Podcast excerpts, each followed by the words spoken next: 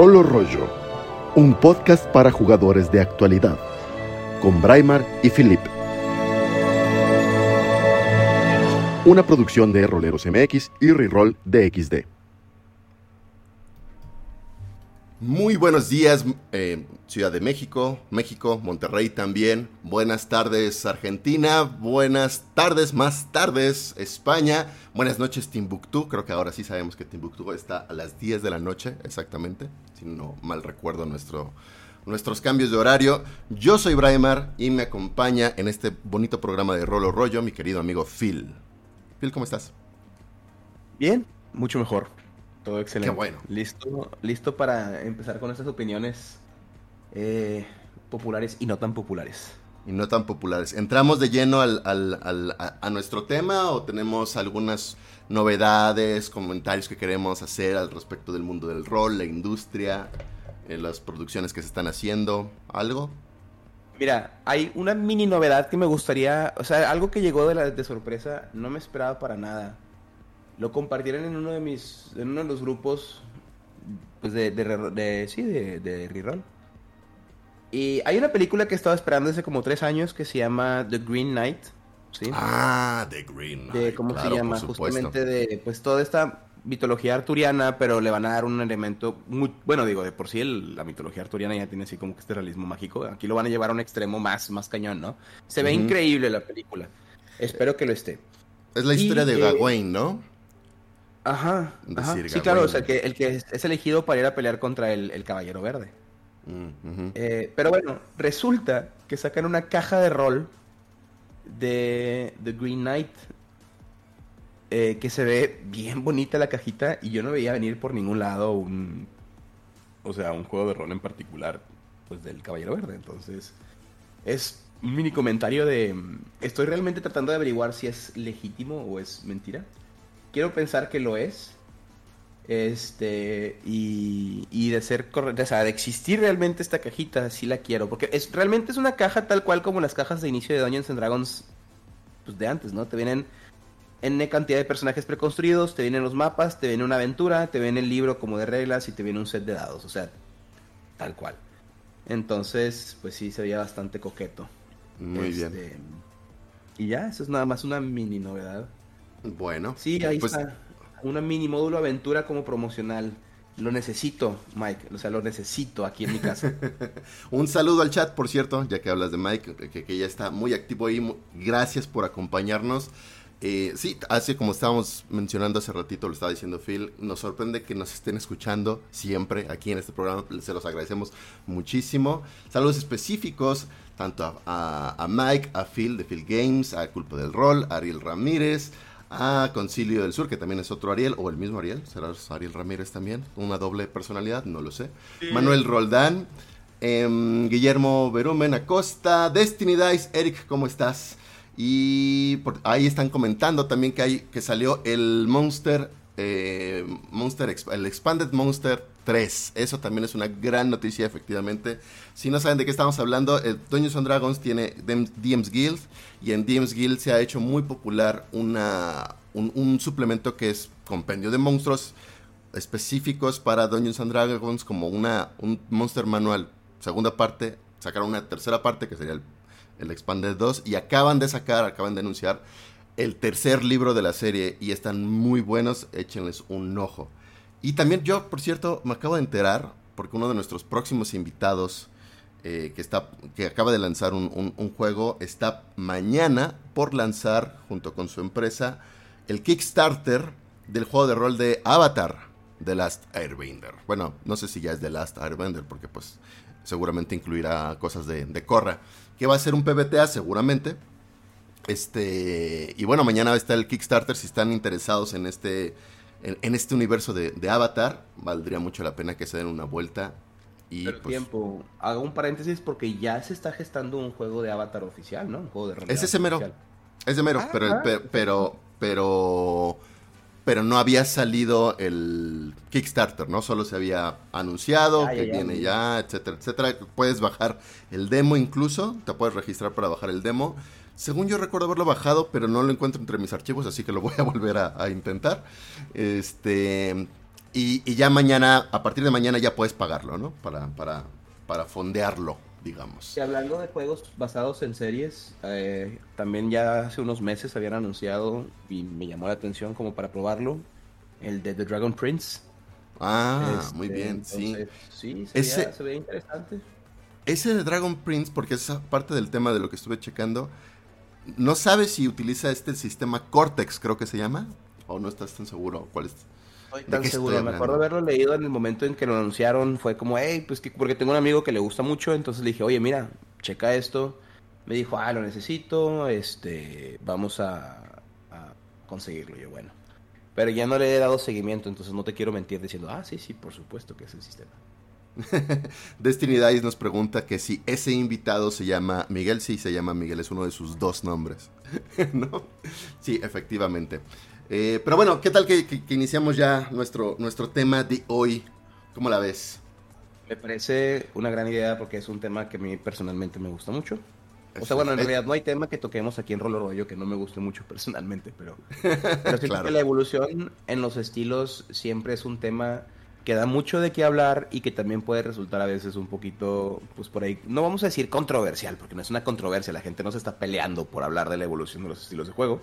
Pero genera polémica el estilo, ¿no? Cada estilo puede generar polémica. Porque primero hay que definir qué es un estilo de juego en rol, ¿no? Entonces, eh, ya una vez que, se, que ya aterrices esas ideas, pues ahora sí puedes empezar a hablar. y generalmente la gente tiene estas líneas de pensamiento diferentes al respecto de lo que para ellos representa pues, la idea de, un estilo de juego en rol, ¿no? Entonces, recuerden como siempre que hablamos de lo que sabemos o de lo que creemos saber. sí, exacto. Estamos dispuestos a que ustedes participen en el chat y nos corrijan cuando haya, o bueno, no nos corrijan, más bien, o, o, opinen sumen, sumen a la plática, ¿no? Se sumen a la plática. Muy bien. Ya nada más, antes, antes de entrar de lleno al tema, solo comento lo que nos está compartiendo Mike justamente en el chat, sumándose a la plática, que el Kickstarter que se lanza mañana es de Avatar, se llama Avatar Leyendas, es de las cinco eras que se han contemplado en la serie de Avatar, y pues sí, el Kickstarter abre mañana específicamente, mañana martes, aquí estamos hoy a dos, mañana martes 3 de Em, de agosto. Por cierto, por cierto, yo no, yo ya grabé mi, mi último video, lo iba a subir este fin de semana, tuve muchísimos problemas, ya no lo subí a una buena hora, entonces terminando este programa, ya le doy público al video que se llama, es una reseña de The Maze, el, el, juego creado por Action Stories, es un juego mexicano, escrito por Miguel Ángel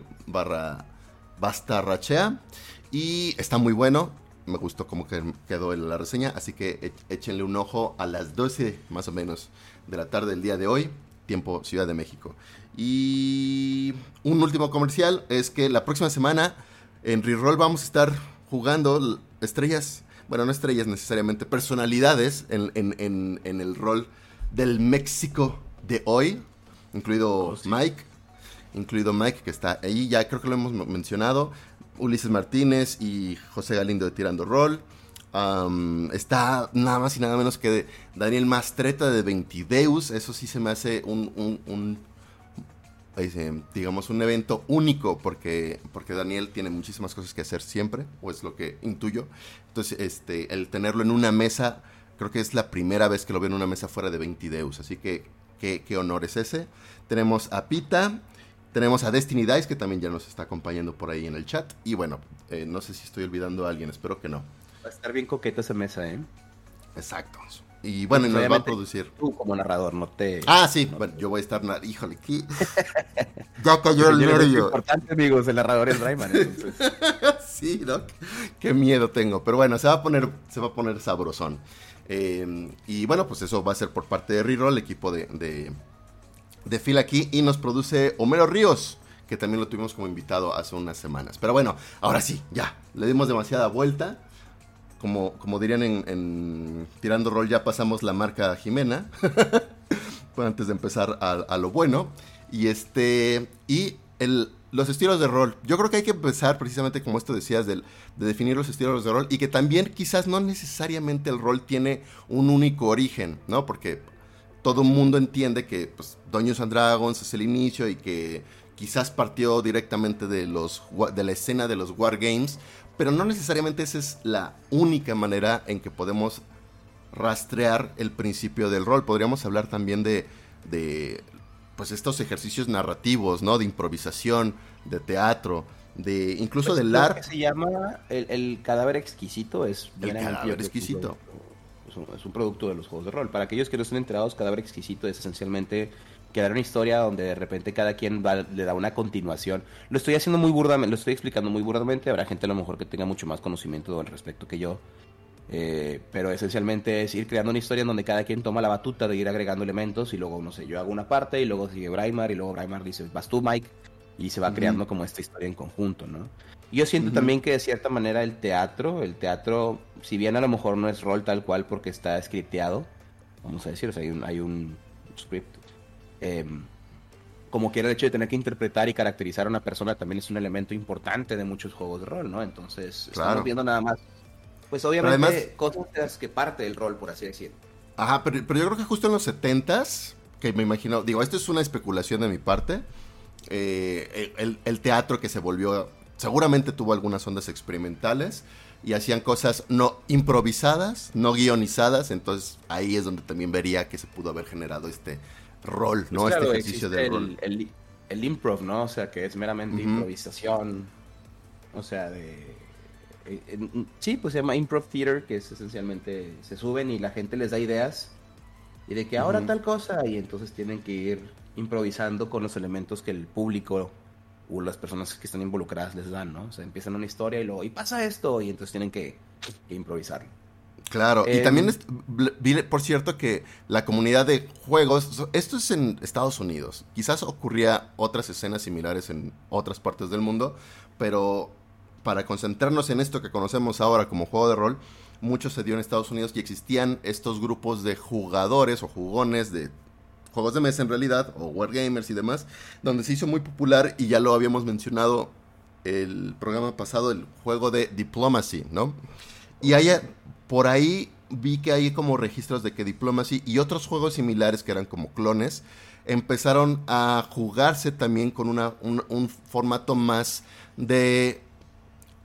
¿Cómo llamarlo? De, de apropiarse como de un personaje, ¿no? O sea, se- en lugar de ser yo España o yo país o yo región, controlo estas, estas circunstancias, es yo el general de tal lugar, por las características como individuo que, que tengo, decido estas acciones, ¿no? Eso ya es interpretación de rol, ¿no? Entonces, insisto, como Claro. que diferentes diferentes lados o diferentes maneras de que esto se fue formando. Incluso nosotros aquí en México, yo he escuchado varios casos de gente que sin saber realmente lo que era el rol, lo empezaba a formar. O, cuando jugábamos, ah, bueno, es que también está esa, ¿no? Cuando jugábamos policías y ladrones o como niños, pues todo el mundo juega rol.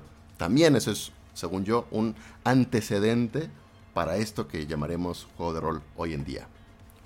Sí, pues es que volvemos a lo mismo. O sea, en el momento, cualquier cosa que hayas hecho, que te haya tenido, o bueno, que te haya, no quiero decir brillado porque tiene una connotación un tanto así como fuerte, pero que te haya mm, impulsado a que tengas que desarrollar una historia, la tengas que crear desde cero, eh, tengas que caracterizar a un personaje. Pues en realidad todas estas son herramientas. Creo que a lo mejor, sí, tal vez no diría que son los padres del juego, de los juegos de rol tal cual, pero son herramientas muy importantes presentes en los juegos de rol, ¿no? Entonces, yo sí les llamaría Mike- precursores, la verdad. No, no como Sí. los padres, pero sí los precursores. Como dice Mike, ¿no? Que es interesante como un montón de comediantes que participan en el cross de aparecer en juegos AP son buenos, son buenísimos, porque ambas cosas tienen herramientas y aplicaciones muy parecidas. Y claro está, o sea, si desarrollas ciertos elementos en el teatro, o pues mira, a ver, podemos también verlo, por ejemplo, en el ejemplo que mucha gente le cae de la punta de la pata, pero pues a mí me gusta mucho, Critical Role. No vamos a entrar en el tema de que si está scripteado o no, simplemente el hecho de cómo caracterizan sus personajes, pues obviamente como todos son actores de voz profesionales y son actores profesionales, pues obviamente están acostumbrados y tienen estudios y las herramientas para saber cómo interpretar y crear un personaje. Vean nada más cómo al final de cuentas pues lo terminan haciendo en un juego de rol, ¿no? Y entonces por eso las personas están enamoradísimas de sus personajes porque pues obviamente realmente les dan vida, ¿no? Y, Claro. y así como ellos en muchos otros programas donde hay gente que tiene un trasfondo o un bagaje pues, de, de otras cosas que no forzosamente son de rol, pero cuyos elementos encontramos en los juegos de rol muy presentes, pues obviamente que les va a servir muchísimo. Antes de que se nos vaya, hay una pregunta que hizo mm, Manuel Roldán, si no me equivoco, que la vamos a responder, Manuel, es una pregunta muy padre, la vamos a responder más adelante porque ya corresponde a lo mejor a una parte un poquito más avanzada de la conversación, que dice, ¿creen que se puedan mezclar estilos? O sea, tipo mezclar elementos de 3.5 y OSR y demás.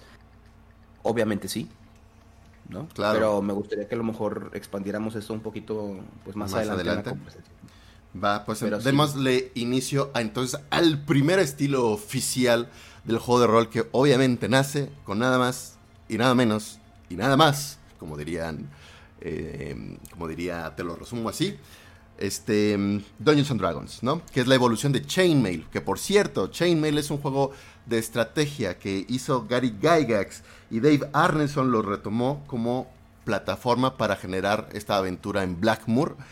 Y eso es lo que consideraríamos como el primer juego de rol, aunque no de manera oficial, hasta que Gary Gygax y Dave Arneson se juntaron para producir Dungeons and Dragons. Ahora sí. ¿Y cómo era este juego en esencia, Phil? Pues mira, justamente hace poco tuve la oportunidad de dar este una pequeña charla en eh, ¿cómo se llama? La Mega XP. en el cual hablaba justamente de los elementos em, tecnológicos, vamos a decir, o sea, para, para ampliar la experiencia de tu juego, ¿no? O sea, que de ninguna manera son obligatorios, pero que claro que pueden servir. Cosa que ya también hemos platicado aquí varias ocasiones en el, en el en Rolo Rollo, ¿no? Este, y, toqué el tema justamente de Chainmail porque mucha gente al principio pues, tiene esta renuencia a querer utilizar. Hubo un momento en el que pues la gente o todavía existe gente que no le gusta el concepto de utilizar miniaturas, mm, utilizar maquetería para sus experiencias de rol, ¿no? Claro. Y, he escuchado el comentario que es que eso va en contra del rol. O sea, ah, completamente, sí, sí, sí, pero, pero que además eso es... Ajá. Ah, exacto, ¿no? Que, que es, eh, eh, eso se le agregó después o, o, que, sí, ¿no? Como que es antinatural, que no, que no, que no le pertenece, ¿no? Al rol, que no es parte de su historia. Y generalmente me tengo que tomar la molestia cuando realmente me siento como para discutirlo. de recordarles que el rol nace de los wargames, ¿no? O sea, y a lo mejor no todo. Y es verdad que existe el, el, rol del teatro de la mente. De hecho, la mayor parte de mi, formas, de mi etapa formativa de rolero fue en, Teatro de la Mente, tanto en juegos como Dungeons and Dragons como en los juegos del mundo de tinieblas y demás. Y ya sabemos, y hemos platicado antes, que hay sistemas que se prestan más a un estilo de juego que otro. O sea, la verdad sí se me haría un poco complicado o no veo cuál sería el beneficio real de jugar, perdón, Vampiro la Mascarada con miniaturas, porque pues no hay absolutamente ningún beneficio, ¿no? Eh, pero se me hace también se me hace igual de complicado el, el, otro lado de la moneda de jugar Dungeons and Dragons cuarta edición o quinta edición sin tener realmente presente un, mapa tridimensional. No estoy diciendo que no se pueda y no estoy diciendo que no haya gente que lo haga. Estoy diciendo que simplemente me parece que los beneficios de jugar con miniaturas en quinta edición, por dar un ejemplo, es superior al, a la razón de no querer hacerlo nada más porque no te gusta, ¿no? Pero bueno, entonces... Em, por cierto, perdón, hago, hago el corte porque Mike nos acaba de dar ese dato. Mike es, es, aquí el, el, history fact, ¿no? Está súper bueno. Nos hace... Mike es una máquina.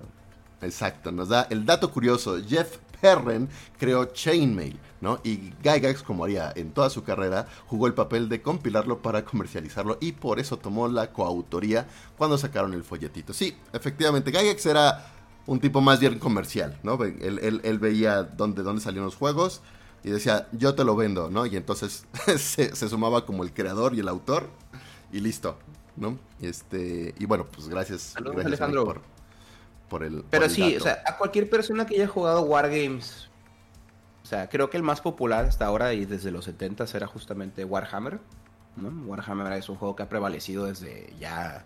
Pero Warhammer no era desde, ese entonces, Warhammer. No, porque la escena. Era 70 y, 70 y. Mira, 70 y pichitos. Sí, porque Warhammer er, era fantasy, ¿no? O sea, el asunto es que eh, los Wargamers jugaban de los de 50 en adelante em, combates de la Segunda Guerra Mundial. Y por ahí, por la popularidad del Señor de los Anillos, empezaron a surgir reglas para meter ejércitos de elfos y ejércitos fantásticos, pues. Y entonces a raíz de ahí ya fue que sale el chainmail como decir, no, no esta vez no vamos a, a jugar los, los, los ejércitos, sino vamos a jugar personajes. Warhammer sale en el 83. Sí, ya es una cosa mucho más evolucionada, efectivamente. Pues Y- digo, no es tampoco tan lejos del 74 No, no, no. cuando salió oficialmente. Sí, pero ya, ya llevamos, o sea, el 74 que es cuando surge el eh, Dungeons and Dragons.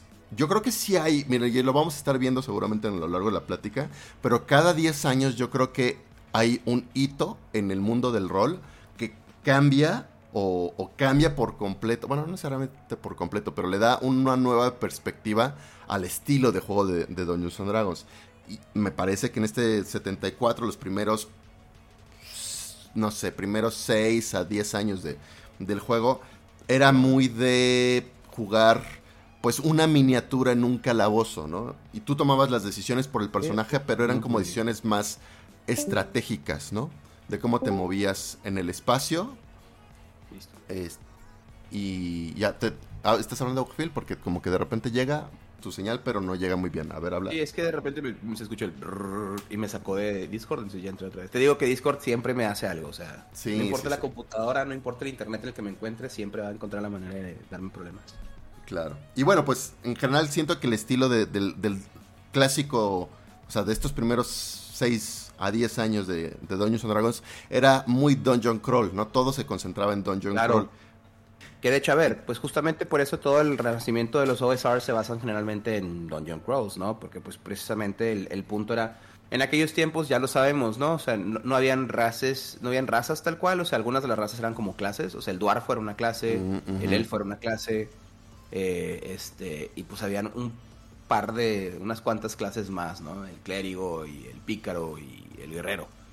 Este, y el paladín. Que de hecho el paladín era una prestige class, ¿no? Si no me equivoco, si no me equivoco.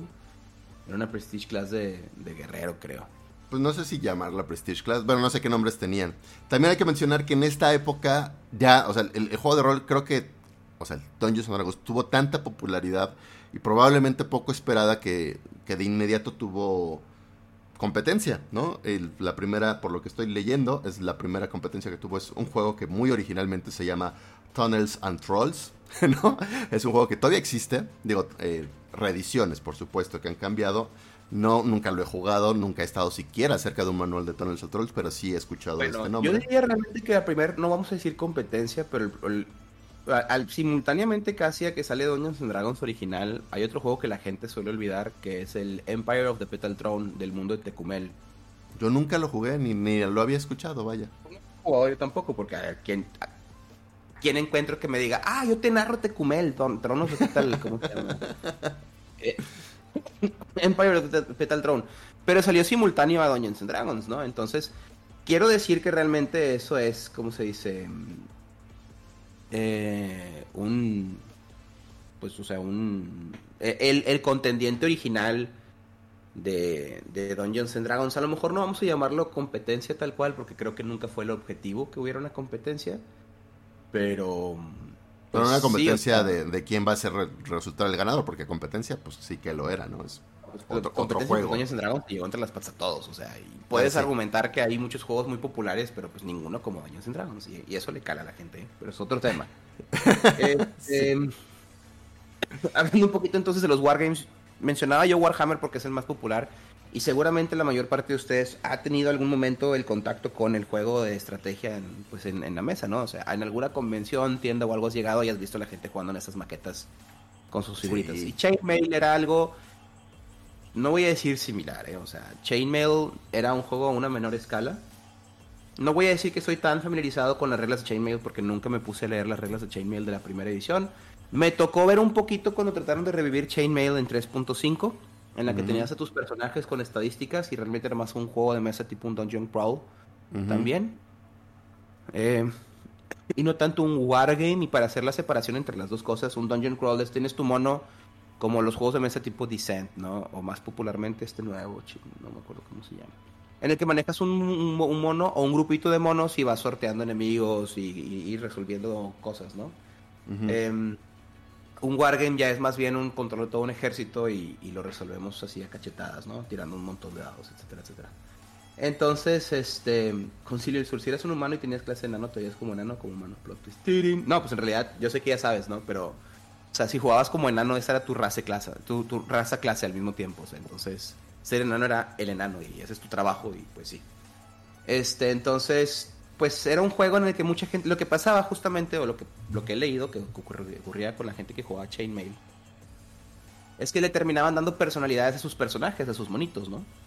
Y entonces algunos de ellos empezaban a justamente a ponerle un poco de historia claro. a, los diferentes series que tenían. Y entonces ahí es donde se les prende el foco y decir, oigan, pues no estaría mal en realidad hacer un juego que gire en torno completamente al desarrollo de tu personaje. Claro. Y que ya no sea esencialmente necesario que lo juegues con tus dados en, en la mesa, sino que realmente, bueno, o sea, sí, con tus dados en la mesa, pero me refiero no con las figuritas y demás, ¿no? Entonces, eh, sí, no, Ricardo Castillo, yo también te entiendo. Yo también tengo cuatro ejércitos, dos de Warhammer 40.000, dos de Warhammer Fantasy, y te puedo decir que me arrepiento. este. De hecho, eso, que acabas de comentar, Phil, me recuerda mucho a un, elemento que mencionan en el trailer de, de, de la película de, de Wally, que decía: es un robot que tenía su trabajo y después de no sé cuántos cientos de años, o no sé cuánto pasa, sí creo que cientos de años, tiene un glitch extraño. Ese glitch se llama personalidad, ¿no? Entonces fue como un, una, una, variación de la idea original del juego, ¿no? El generar una personalidad y empezar a construir las historias y el desarrollo del personaje de cada uno de los, de los individuos, de los jugadores. Lo que generó yo creo que el rol. Tampoco no creo que haya sido como lo importante el, el, pues, la motivación, el principio, ya fue como que algo que, bueno, es mi, es mi cálculo, ¿no? Nunca leí el, el, libro original de Dungeons and Dragons. Yo creo que era muy, tienes que cumplir la misión y se acabó, pero la gente empezó a utilizarlo para contar más bien las historias de sus personajes. Y sí, aquí menciona, por cierto, eh, The, Dead, The Dead Dark Call eh, a Traveler, que también es otro que ha, ha, estado en la... En la en el imaginario del rolero, aunque Traveler no lo comenté, porque realmente Traveler justamente trataba de no ser una competencia de Dungeons and Dragons. O sea, Traveler. él era ciencia ficción, ¿no? Exactamente. dijo. Exacto. O sea, Traveler dijo: A ver, hay un chorro de High Fantasy o, ¿cómo se llama? Sword and Sorcery, que eran los dos estilos así como pues principales en, en, los early days de los juegos de rol. Y dijo: No, yo quiero hacer algo Star Trekky. Este, vamos a hacer Traveler. Hard sci-fi, porque Traveler es hard sci-fi. Claro, exacto. Y, hablan de muchas cosas muy avanzadas, ¿no? o sea, bueno, lo que veías en Star Trek y cosas por el estilo, pero con conceptos pues, mucho más serios pues que... Es que eso es el hard sci-fi, o sea, hay una diferencia entre el fantasy sci-fi como Star Wars y el hard sci-fi como Star Trek, eh, que no vamos a discutir ahorita, no creo que valga la pena discutir ahorita en, aquí en, en, el programa, pero la mayor parte de la gente sabrá lo que es como la diferencia entre high fantasy y sword and sorcery donde uno es más gritty, más realista, busca explicaciones específicas de las cosas que están ocurriendo y otro es realmente que, ah, sí, existe este pedo y porque así existe y vámonos, órale. ¿No? Entonces en Star Wars pues tienes la motivación de la fuerza, que originalmente no tiene explicación, ¿no? Y luego ya meten el mugrero de los midiclorianos, otro tema al que no voy a discutir porque me, me voy a enojar. Y luego en Star Trek generalmente tratan de explicar un poquito todo el, ¿cómo se llama? El, la ciencia detrás de cada una de las cosas que están ocurriendo y bla, bla, bla, ¿no? Que obviamente son churros, pero el, ese es el punto.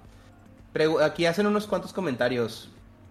Eh, bueno, el 78 el de RuneQuest, 100% de acuerdo. RuneQuest, completamente. Eh, Mike, pues sí, es como, como, como, dije ahorita, Mike, efectivamente él también lo corrobora. Es un skirmish game, ¿no? En vez de jugar ejércitos, juegas con un grupito o con un solo personaje. Y pues justamente por eso la gente le empezaba a dar personalidad a sus personajes y de ahí nace el hecho de, oigan, pues a lo mejor deberíamos aventarnos un juego en el que todo el trip sea justamente eh, el desarrollo de estos personajes, ¿no? Y luego, sí, el, el Chainmail Revival, que ya sale en los 90 cachetadas, este, que tuve la, el buen sentido común de no jugar, porque dije, hasta cuando estaba chavillo dije, este, este, este juego no tiene futuro. Y pues. Entonces, digo, hay algunas miniaturas por ahí rondando que están bonitas y lo que quieras. Pero pues así como para decir, híjole, ¿no? Sí me metí. Digo, cometí el error de jugar Mage Knight, ¿no? Entonces, hubiera sido. Ah, no, sí. Sí, sí, claro. Hubiera sido exactamente lo mismo. Pero eh, en, en, cuanto a historia de, de, Dungeons y de rol y demás, yo creo, digo, también surgieron en, esta época, digamos, en la época clásica de donde todo el mundo está tratando de, bueno, más de donde se ubica originalmente la fuente del OSR. Eh, también surgieron otros juegos de superhéroes, por ejemplo, que se llamaba uno Super Hero 2044, nunca supe de él, nunca lo escuché. Este, y en general hasta revistas como Dragon Magazine hablaban de otros juegos, no solo Dungeons and Dragons, precisamente porque esto todavía era como muy, muy nuevo. Es en el año de mi nacimiento, debo admitir, 1979, algo, alguna señal hubo ahí cuando surge Advanced Dungeons and Dragons y cambia un poco la historia del juego de nuevo, ¿no? Pues no diría cambia un poco, ¿eh? O sea, creo que Advanced D&D sí es muy diferente a, ¿cómo se llama? Eh, y a Dungeons and Dragons primera edición, ¿eh? siento yo que sí son juegos... O sea, retoman la misma idea, toman, o sea, bueno, Dungeons and Dragons Advanced, obviamente, Advanced Dungeons and Dragons, perdón, pues sí, sí mantiene la línea, ¿no? De, de, de, fantasía y lo que quieras, pero ya te permite explorar la creación de tu personaje de una manera significativamente diferente, las mecánicas ya son más avanzadas, este, entonces ya, ya abandona un poco el, el, Dungeon Crawl, ¿no? Bueno, no, no, es que abandone el Dungeon Crawl, más bien ya no es específico de Dungeon Crawl, ¿no? A ver, ay, híjole, aquí hacen una pregunta que también hubiera sido padre tocarla más adelante, pero creo que sí es importante que la toquemos de una vez. que dice, ¿en qué edición? Pregunta Anateman, Anatemanors. ¿Ian? Ian, ajá. Eh, ¿En qué edición específicamente creen que se dividió la comunidad entre los que jugaban Dungeons and Dragons como rol en sí y los que jugaban como un juego de minis y mapas? Pues obviamente pues 3.5 y cuarta edición creo que es el mejor ejemplo de la gente que dijo, hey, podemos jugar con miniaturas, miren todos.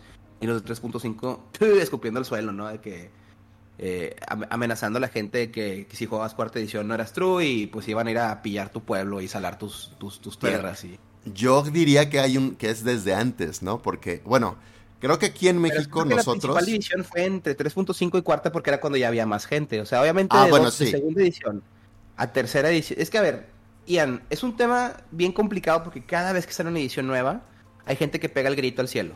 Cada vez, o sea. seguro. Eh, estoy seguro que primera, segunda edición fue un cambio bien recibido porque primera edición pues era muy burdo, estaba divertido lo que quieras, pero pues era una edición muy, muy básica, ¿no?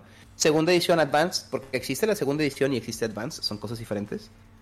Em, eh, Advanced sí viene a hacer un cambio para bien, o sea, realmente es una mejora de las reglas. Ahí sí, yo creo que es la única edición de Dungeons and Dragons que sí viene a tratar de ser una mejora de las reglas, ¿no? Porque las, eh, es otro tema que discutimos en alguna otra ocasión, en la que en realidad Dungeons and Dragons cada vez que tiene una iteración nueva no es con el objetivo de mejorar la edición anterior, sino con, con el objetivo de hacer crecer el juego mediante nuevas reglas y demás, ¿no? Y mucha gente piensa como que, ah, es que esta es la mejor edición. Cambiando, ajá, cambiando ligeramente el estilo de juego, ¿no? Eso es, que es parte de la evolución. Yo, perdón, retomando la, pregunta de Ian, yo creo que hubo una separación antes, quizás accidental, quizás más bien no, no orgánica, bueno, más bien al revés, super orgánica, porque el juego originalmente era de miniaturas, ¿no? En, en, su básico.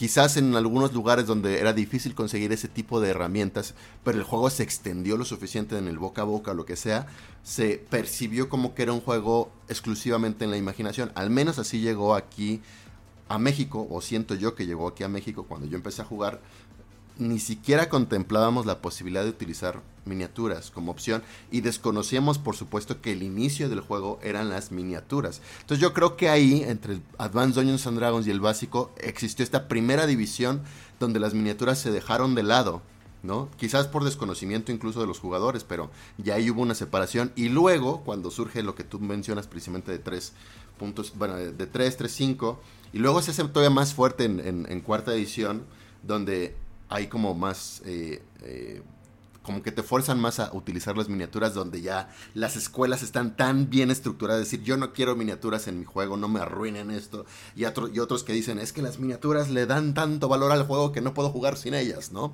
Entonces, hay, pues, hay, diferentes momentos en que vamos chocando, ¿no? Y ahora en quinta edición, por ejemplo, de Dungeons, eh, que no son obligatorias, yo creo que la gran mayoría de la gente juega con miniaturas, aunque sean digitales ahora, como en Roll 20, ¿no? Entonces, es, es, una... Es, como de encontrones y de, encuentros y desencuentros el asunto del teatro de la mente y las miniaturas. En el caso específico de Dungeons and Dragons, porque otros juegos definitivamente que no las requieran. Bueno, y es que es justo eso. Entonces, creo que la división principal nace entre 3.5 y cuarta. Es, es la época en la que yo vi. Porque habrá gente que te dirá de dos. Ah, bueno, nada más retomando la idea, justamente era. Segunda edición me parece, bueno, Advance me parece que es la única edición que trató de hacer como la edición anterior con mejores reglas. Porque luego ya en tercera, que se vio obligado a cambiar a 3.5, porque cuando salió tercera originalmente, los que lo jugamos no nos dejarán mentir, habían cosas que estaban muy, muy desbalanceadas, ¿no? Oye, espera, pero aquí, aquí preguntándote, pero lo, mismo lo considerarías de la primera edición de, de Advance y la segunda edición de Advance Dungeons Dragons? Advanced? Mm, creo que no, ¿eh? Creo que en realidad habían habían como ideas diferentes en lo que querían hacer y entonces cada quien sacó su edición. Porque la primera edición la saca... Mm, ay, ¿cómo se llama este men? No, fue Gygax. Ah, sí, Gygax fue el, que hizo la primera edición de la Advance. Y la segunda edición la hace David Sepp Cook. Exactamente, exactamente. O sea, siento que era ahí fue una diferencia de de mm, ¿cómo se dice? De ideologías al respecto de la dirección en la que querían llevar el juego. Y no tanto porque fuera lo que pasó con 3. tercera 3.5. En tercera 3.5 fue que, oigan, creo que sí sacamos este asunto sin haber revisado bien algunas cosas. Resacamos los, los elementos, que también fue una patada en las gonadas, porque pues, si habías comprado tus, tus libros de tercera y te decían, ay, híjole, no, pero mira, 3.5 corregimos algunas de las cosas y pues también tienes que volver a comprar los libros y era como, híjole, pues bueno. Entonces, siento que no es el mismo caso. O sea, yo creo que ahí sí valdría la pena a lo mejor profundizar más en el tema de qué fue lo que pasó con segunda edición en alguna otra iteración. Eh, porque, al menos por lo que yo he leído, no es. Y te digo, no siento que haya sido por las mismas razones que por las que sacaron tercera 3.5, ¿no? Tercera 3.5 simplemente era un, una edición revisada de tercera con correcciones de cosas que eran o abiertamente OP ¿no? O sea, overpowered o simplemente no estaban funcionando. Y las otras las ediciones de segunda edición, pues no, no va por ahí, ¿no? Siento que era una diferencia así de, de, ideologías al respecto de, como ya dije, ¿no? De la dirección en la que querían llevar el juego.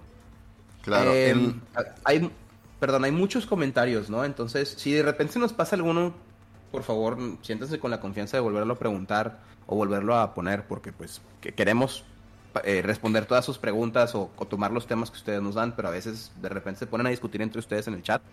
Nada más estoy avanzando y no me puedo regresar así a cada rato, ¿no? Pero sugerencias, si quieren hacer una, una, una, pregunta que no, que no se nos escape, pónganla toda en, en altas, en mayúsculas, y seguro así va a resaltar sobre lo demás. Entonces, Chainmail da paso a Dungeons Dragons primera edición, que es un juego orientado. Bueno, ni primera edición, el básico, el, Así es, que obviamente era un reflejo de Chain, o sea, el, juego de Chainmail, el, el, juego de Skirmish, era esencialmente tus personajes entraban a un, a un, ¿cómo se llama? Un poquito como Hero Quest. O sea, no sé si Hero Quest es, es, otro eh, juego, era inglés, ¿no? Porque ellos eran los, o sea, ahí sí creo que fue pues Games es De los precursores de War, es de los precursores de... De Warhammer, efectivamente. De Warhammer, es de Games Workshop. Exacto. Que, que era eso, era el Dungeon Crawling como juego de mesa. Uh entonces es, sale un poquito después de Chainmail. El punto es que era eso. O sea, Chainmail se convierte en el hito para los, los juegos de mesa Dungeon Crawl. Porque en vez de usar un ejército utilizabas un grupito chiquito o un par de miniaturas. Que era la aventura de entrar a un, a un, a un dungeon, a un, sí, a un calabozo y, ahí pues sortear los peligros del, calabozo, ¿no? Entonces crean justamente Dungeons and Dragons primera edición, que como bien comentas es un dungeon crawl realmente, o sea, entrabas a calabozos y resolvías los misterios. Y segunda edición, efectivamente, ya parte del concepto de calabozos y dragones, hacer ya de, oye, pues en realidad puedes salir de un calabozo y tener esta, esta interacción así general en, en el mundo, ¿no? Donde ya te permite, bueno, pues sí, o sea, te permite crear tu, tu mundo abierto en donde los jugadores van y exploran y crean y destruyen y bla, bla, ¿no? Y, por cierto, nada más rápido para algo, un, un, paso que obviamos, pero creo que sería bueno eh, sí mencionar que justo casos como el Hero Quest, como Chainmail y otros precursores que inclusive mencionamos como Diplomacy y todo ese tipo de cosas, son muy diferentes al, a Dungeons and Dragons o al juego de rol como tal, porque a mi parecer donde se separa el juego de mesa del juego de rol del juego de mesa, para mí son cosas muy diferentes. no es tanto en la interpretación del personaje, no es tanto que tú asumas el papel, sino que en mecánica, la mecánica esencial es que en un juego de mesa siempre las condiciones de victoria son las mismas cuando repites el juego, ¿no? Y, y, en un juego de rol las, no hay condiciones de victoria necesariamente, ¿no? Y, y, varían sesión a sesión y no lo podrías llamar como ganaste el juego, simplemente, no sé cómo, cómo lo podríamos decir, resolviste el problema en cuestión, ¿no? El de la semana, pero pues bien podrías haber fallado y no pasaba nada, la historia puede continuar, ¿no? Entonces, ese cambio de paradigma ya es un estilo por sí mismo que creo que sí es importante mencionarlo y que se va a replicar a lo largo pues, de la evolución del rol. Claro. Eh, mira, o sea, retomando un poquito lo que estabas diciendo, pero regresando a lo que estaba comentando también. Adelante. Creo que uno de los puntos principales, y esto ahora sí es una evolución directa en los estilos. Eh, yo definiría así como el hito de la diferencia entre las ediciones anteriores y las ediciones nuevas de los juegos, el enfoque que tenían. Así, por eso digo que retomo un poquito tu idea. Las primeras ediciones de los juegos de rol tenían un enfoque en el desarrollo de la historia, donde los personajes eran nada más un elemento de la misma. O sea, algo estaba ocurriendo y tus personajes participaban en esto.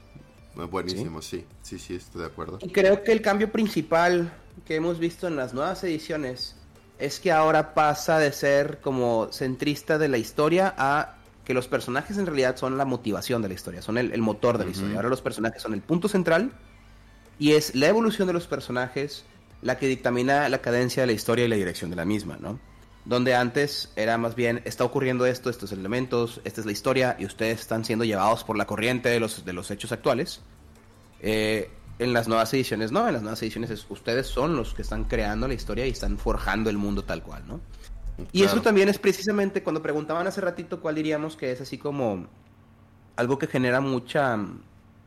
eso yo creo que fue la primera gran división de, la gente que jugaba ediciones diferentes, ¿no? Eh, ¿Cuál era el enfoque de los juegos? Cuando primera y segunda edición era enfocado más bien a la historia, tercera cuando empieza a introducir estos personajes que pueden llegar a ser semidioses, ¿no? O sea, en tercera 3.5, cuarta, quinta edición, tus personajes ya niveles avanzados pueden hacer cosas verdaderamente increíbles, en particular tercera 3.5, porque siento que quinta edición como quiera te bloquea en el sentido de, bueno, pues ya puedes llegar hasta acá y hay estas, estas son las limitantes humanas, no mágicas, que puedes, a las que puedes llegar, ¿no? Mientras que en tercera y 3.5 realmente podías explorar un poco más allá. Eh, sí, hay este como gran cambio en el que la gente, pues mucha gente por eso prefiere las ediciones anteriores versus la gente que prefiere las ediciones nuevas, ¿no? Y es que es lo que esperas.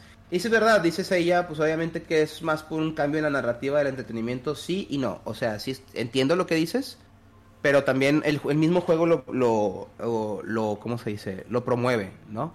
O sea, en, en las primeras ediciones tienes reglas muy, muy establecidas. Eh, realmente tienes qué clase de cosas pueden pasar, qué clase de cosas pueden hacer tus monos. ¿No? Tus personajes, o sea, hasta dónde pueden, que, o sea, está más controlado el aspecto de los personajes, entonces realmente lo que te permite hacer libertad es la historia, ¿no? No tanto el, el, personaje. Mientras que en 3.5 y ediciones futuras, de tercera y ediciones futuras, ya la verdad el personaje es mucho más customizable, o sea, el punto en el que realmente puedes hacer un personaje hecho en particular para una historia y modificarla con base en las, los grandes hechos que puede realizar, las grandes aventuras que puede tener, ¿no? Sin embargo, yo creo que, perdón, ahí te interrumpo, disculpa. Siento que te estás adelantando mucho, estamos a 3.5 y bueno, 3 estamos hablando de los 2000. Yo creo que hay un precursor muy importante de estilo que no hemos comentado, que surge en los 80, eh, que es este, bueno, finales de los 80. Estábamos hablando de todo esto del Advance. En el 89 sale la segunda edición de Advanced Dungeons Dragons que tiene un florecimiento sobre Dungeons Dragons, pero algo más importante todavía que, que, la segunda edición de Dungeons Dragons, que creo que es como la época dorada del Dungeons, eh, surge un jueguito que tiene un concepto muy diferente a cómo se maneja el rol, que se llama Ars Magica, en el 88, que tal vez ubiquen a uno de los autores, que es Mark Ray Hagen, porque, y que fue muy apreciado, que era un juego de magia medieval Donde, pues, o sea, era como, era un juego de rol histórico medieval que utilizaba un concepto de magia muy innovador, no era la magia venciana de, Dungeons, que vas por niveles, y, y era muy narrativo que a la gente le gustó mucho. Y luego, donde ya se volvió exitoso realmente este cuate, fue en un juego que sacó poquito tiempo después, basado en la estructura del Ars Magica, que todavía eh, subsiste por ahí el, el, juego de Ars Magica, por cierto. Pero su éxito más grande, por supuesto, fue el juego de Vampire The Masquerade. ¿Por qué? Porque cambia por completo el concepto de lo que podemos interpretar como un juego de rol, o al menos hasta el momento, ya que, como bien decía Phil hace ratito, estábamos muy concentrados en las reglas, en las mecánicas, en lo que se podía lograr hacer como no sé, este, si me muevo tanto como en la simulación, ¿no? En la simulación del juego, que ni cuántos niveles de poder voy agregando y lo que sea, mientras que Vampire se concentra más en el desarrollo del personaje, donde los poderes son como más ambiguos. Esa es la teoría, pero lamentablemente el 90% de las mesas en las que he jugado juegos de Mundo de Tinieblas, la gente lo juega mal. Ajá, claro, pero pero además esto generó, o sea, este, este juego generó una nueva audiencia que no existía. La gente que jugaba rol antes de, de Vampire era como que más de lo mismo, ¿no? O sea, dentro del mismo círculo de personas, quizás se agregaban nuevos jugadores, por supuesto, pero que, que, compartían el mismo perfil. Con Vampire llega un, un, sector completamente nuevo. Y aunque ya habíamos hablado antes de que las mujeres han estado desde los inicios de, de Dragons, yo creo que con Vampire en particular hubo un mayor acercamiento del sector de, femenino para por, porque las historias eran más interesantes. O sea, bueno, quiero decir, el concentrarse en el desarrollo del personaje les resultaba más interesante que ver cuántos monstruos mataban, ¿no? En general. Y, y, insisto, es Vampire y segunda edición empiezan a tener en la década de los 80s, no, de los 90 ya hablando de los 90, una época yo creo que de experimentación en cuanto a la relación de las historias, ¿no? Dungeons and Dragons se sale del, del Dungeon Crawl o, del, o de la fantasía medieval convencional y empezamos a ver bueno, incluso en los 80, ¿no? Dragonlance. Entonces empezamos a hacer que los personajes sean el elemento central de la historia. Empezamos a ver campañas como Darkson, empezamos a ver Ravenloft, empezamos a ver cosas muy diferentes. La exploración de la historia se vuelve mucho más importante. Vampire, pues obviamente lo mismo, ¿no? Creo que es, es, es un, estilo importante. Adelante. Que no quiero. Mi comentario que están jugando mal de entrada quiero que no se saque de contexto, no hay una manera correcta de jugar juegos de rol, ¿no? Lo que debí de haber dicho, bueno, o sea, me mantengo con la idea de que están jugando mal en, con base en eh, el, hecho de cómo se supone que se debe de jugar el juego, ¿no? O sea, por ejemplo, abro nada más el paréntesis un poco más. Los juegos de mundo de tinieblas realmente no son juegos orientados al combate, ni siquiera Werewolf. O sea, no son juegos que te, que te orienten al combate. Vampiro en particular es un juego de intriga política y manipulación y demás donde el combate debería ser realmente tu último recurso. Pero te prometo que de las 10 meses que jugaba en aquellos tiempos, 9 eran de somos vampiros, vamos a meter madrazos, ¿no? O sea, vamos a meter cachetadas y vamos a hacer desmadre y vamos a romper la mascarada cada que se pueda y vamos a debilizarnos todos entre todos. Y era, oye, a ver, tiempo, stop. O sea, eh, leyeron el juego, o sea, saben qué onda, o sea, la, la idea es tal y cual. No, qué aburrido, vamos a soy un hombre lobo, voy a empezar a hacer así, un, me, me, me la paso en forma crinos 90, el, el 100% del tiempo y voy arrancando caras, ¿no? Y yo, ¿qué está pasando, no? Y no, y la espiritualidad, tú, y les copió en el piso, ¿no? De que la umbra, tú, entran a la umbra cada tres segundos, ¿no? Y yo de que, wow, a ver, eh, no estoy entendiendo cómo se supone que se debe de jugar esto, pero bueno, a eso me refiero porque la gente, la mayor parte de la gente lo solía jugar mal. No porque estés mal en la forma en la que juegas, sino porque realmente no estás siguiendo el, el, espíritu del juego. A, mí eso en, es un tema muy aparte, ¿no? En mi mesa de cuando jugábamos Vampire, que digo, al principio en sus momentos fue muy divertido, pero luego también ya me, ya me cansó. Era, eh, pues sí, eran intrigas políticas entre todos nosotros y a veces combates entre todos nosotros. Hace, no nos podíamos llevar bien y eso, aunque creo que era parte del espíritu del juego, de alguna u otra manera, a mí sí terminó cansándome porque me enemistaba con la gente. la verdad es que no, me caían mal la gente con la que jugaba de repente, ¿no? Así. y entonces dije, no. Sí, no, no, o sea, y, justamente, ¿cómo se llama? Eso es lo que me pasó a mí, o sea, yo por eso ya tengo Vampiro la nueva edición, Vampiro quinta edición. Eh, me parece un gran juego. Me parece que obviamente como todo tiene pues hay algunos elementos que no están tan padres, pero es una cuestión meramente pues, de perspectiva personal, ¿no? Pero en sí me parece un juego muy interesante. Lo jugué una vez. me tocó la misma, el mismo tipo de gente y dije, híjole, yo creo que no aunque, se va a poder.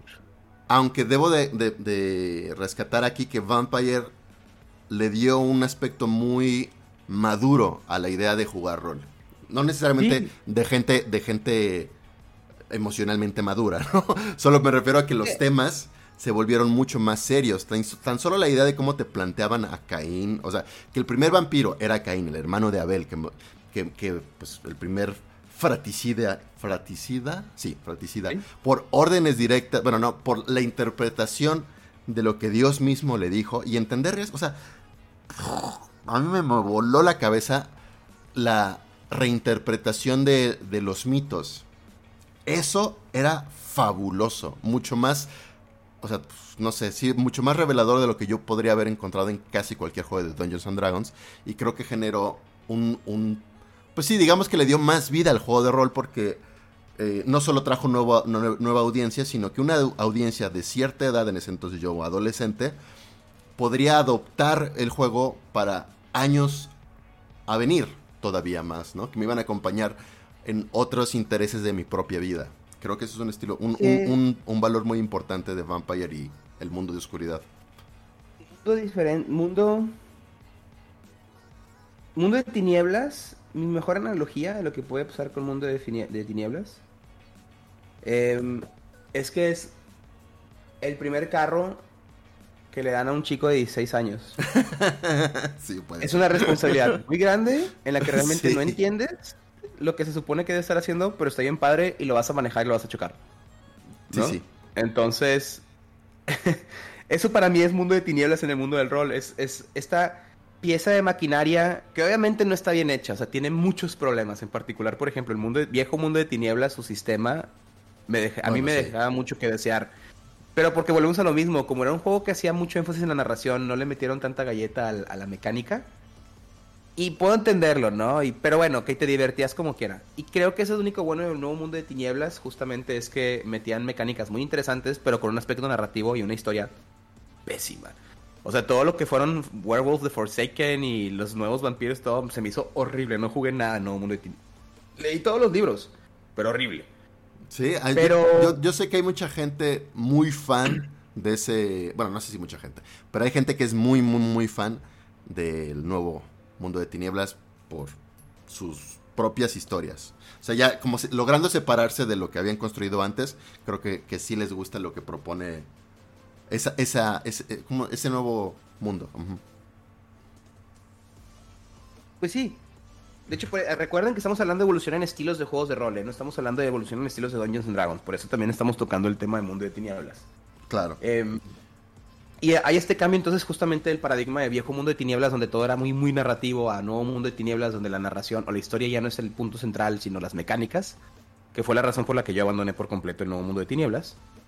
Eh, con la excepción de un juego en particular que siempre me va a gustar mucho, que es el de Mundo de Tinieblas, que en el cual tú interpretabas a un humano eh, arrojado en este, ¿cómo se llama? En el mundo de tinieblas, compartiendo tu universo con todos los otros criaturas horribles y que por alguna razón te das cuenta o empezás a darte cuenta de las horribles, la horrible realidad en la que te he desenvuelto, ¿no? En donde existen todos estos seres sobrenaturales que de alguna u otra manera, em, como se, eh, que de alguna u otra manera, pues dictaminan el, destino de la mayor parte de las personas a su alrededor sin que ellos lo sepan, ¿no? Eso me gustaba mucho. En, en cuanto a estilos, ¿qué es lo que te proponía este juego? En comparación a jugar un Dungeons and Dragons que te enfrentabas también a los monstruos. La inevitable. World of Darkness fue mi primer acercamiento al estilo de juego de Call of Cthulhu. Eso que Call of ah, Cthulhu es más viejo. Pero World of Darkness te arroja con esta posibilidad como cutuliana, vamos a llamarla Lovecraftiana, en la que tu mono no tiene las herramientas para realmente enfrentarse contra ninguna de estas criaturas. Entonces me fascinó porque por primera vez en mi vida iba a jugar un juego en mundo de tinieblas donde las reglas te obligan a que no te tengas que enfrentar bueno, no te obligan, pero te recomiendan a que no te agarres a cachetadas con nada que sea sobrenatural porque vas a perder. Entonces, ¿qué es lo que pasaba en estas, en estas historias, en las, aventuras? Los jugadores tienen que tomar otras decisiones que no fuera, ah, se mueve, le disparo. ¿No? que como puede terminar pasando, como también termina pasando en muchas aventuras de Call of Cthulhu. que lamentablemente la gente dice, es un ghoul, venga, tengo una escopeta. Y luego se terminan muriendo porque pues el ghoul le hace un millón de daños, ¿no? Y pues porque todo en, todo en Call of Cthulhu es significativamente más fuerte y exagerado que tú, ¿no?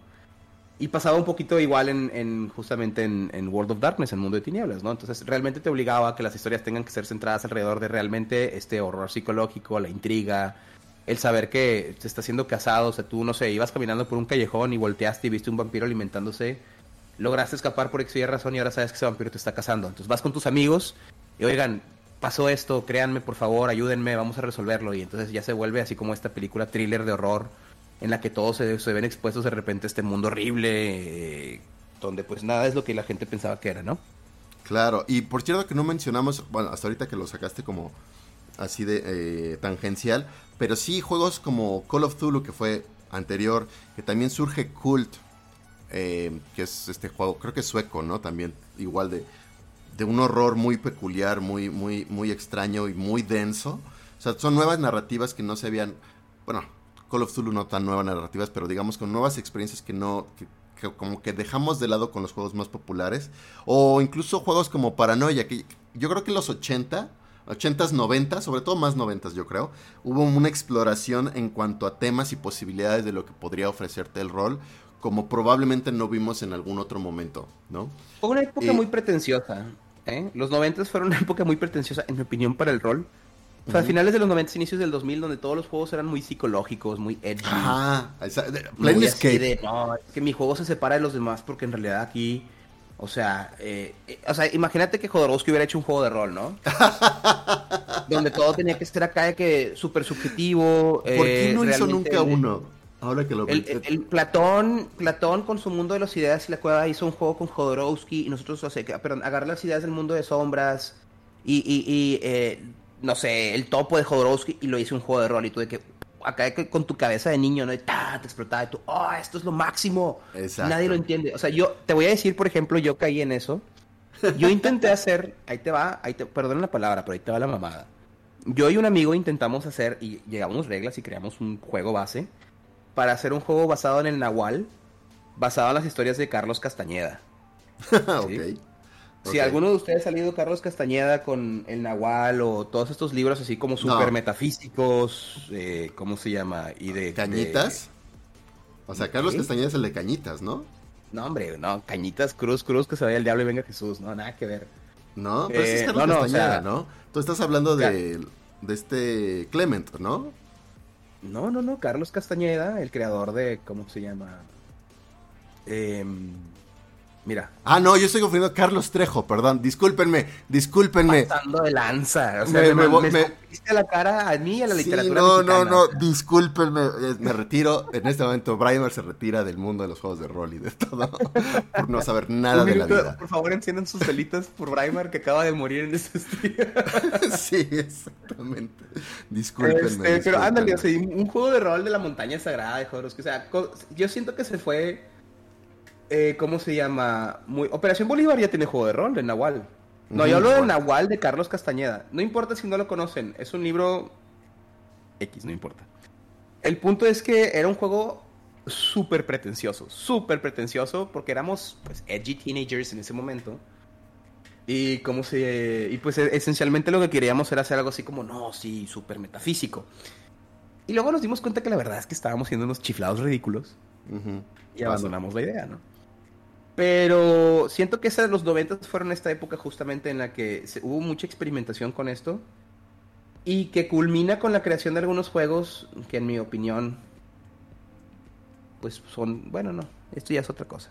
Pero bueno, el punto es, pasamos entonces de tener estos elementos ultranarrativos en, en los juegos como Vampiro la Mascarada, a, a, no tan narrativos como Vampiro Forsaken, o Werewolf Forsaken, no me acuerdo cuál era. Eh, y este. Mm, me gusta justamente el, mundo de tinieblas porque hacía una, un balance entre las dos cosas. O sea, te, daba la mecánica del nuevo mundo de tinieblas, pero con las opciones narrativas justamente del viejo mundo de tinieblas, que no era el objetivo, pero más orientado a lo que solía ser. Y quiero hablar justamente, porque ahorita Mike hizo un comentario, sí, de ser un juego de chamanes y demás. Este. ¿Dónde está? ¿Dónde está el comentario? De Mike. Ah, y los libros y novelas, estamos hablando de vampiros, los libros y novelas pintaban un montón de matices de grises y pues la idea de los desarrolladores era muy, vamos a explorar la psicología de jugar a una persona que pelea con ser un monstruo.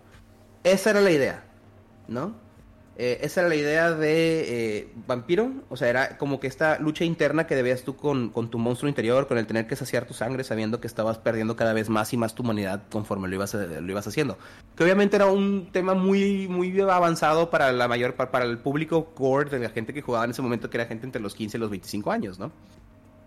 Pero Ándale, Enseñanzas de Don Juan, embustero, muchas gracias. Ese era el libro en particular. Es que leí, eran Enseñanzas de Don Juan y habían varios otros que leí, pero lo leí cuando tenía como 15, 16, ya no me acuerdo cómo se llaman. Pero muchas gracias por recordármelo. Este, hay, en mi opinión, mm, el Magnum Opus de El Mundo de Tinieblas. Es un juego que se llama Promethean, que conozco a cero personas que lo hayan jugado, ¿no? Con la excepción de yo, mi primo que lo compró originalmente y luego yo me gustó y lo conseguí. Y la persona que se lo vendió originalmente, que es Ernesto Jeep, quien sea de aquí de Monterrey, mm, conocerá cómo se llama a Ernesto Jeep, e inclusive creo que lo pueden llegar a conocer allá, ¿no? este... todo, el mundo debe de conocer a Ernesto Jeep si ha entrado a, Juegos de Rol México y Dungeons and Dragons México, porque es el administrador. Y un saludo y un reconocimiento, por cierto, a su impecable neutralidad. bueno, no tiene una neutralidad él, pero es como muy objetivo a la hora de manejar el, grupo, lo cual pues, se le aplaude. Pero sí, muchas gracias Jeep. Ha sido la verdad un... Es una institución Ernesto Jeep, ¿no?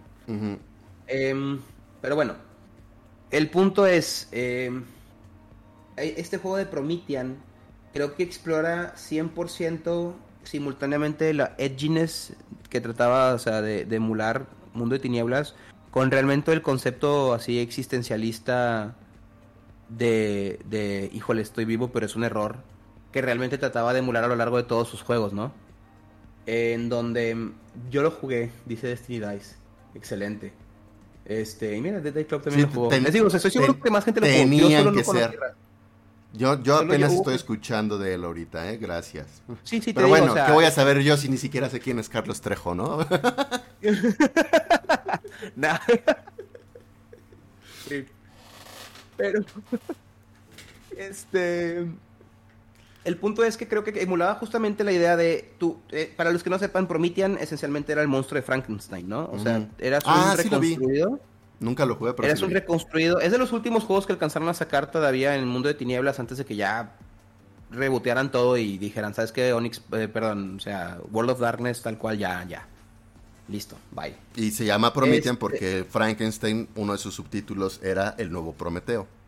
Así es, exactamente. Y entonces tenían diferentes tipos de Frankenstein, pero todos tenían una maldición muy importante, cuyo nombre no recuerdo ahorita, que era esencialmente, como eres un ser súper antinatural, más antinatural que los vampiros y demás, tienes un, ¿cómo se llama? Un, tú exudas, por así decirlo, una, una hora de muerte en donde mientras más tiempo te quedes alrededor de las cosas, esas cosas empiezan a marchitarse, a morirse, la gente se deprime, se suicida, o sea, se vuelven violentos. Entonces no pueden quedarse nunca en un mismo punto y tienen que estar, ¿cómo se dice? Moviéndose constantemente. Entonces no pueden hacer raíces en ningún lugar. Y su existencia es una existencia triste porque pues obviamente no pueden hacer conexiones con nada que esté vivo. Y entre ellos mismos se repelen, ¿no? Entonces era el, ¿cómo se llama? El epítome de, de lo emo. O sea, es realmente el magnum opus de soy emo y quiero emularlo en un juego. Promethean, más que vampiro. Porque vampiro no, es que soy un monstruo, pero la verdad me gusta ser un monstruo. Acá no, es de que soy un monstruo y odio ser un monstruo y no puedo hacer nada para remediarlo, ¿no? Bueno, el, vampiro tampoco es que estuviera, bueno, a menos de que fueras el villano de la historia, tampoco estabas peleando por conservar tu humanidad.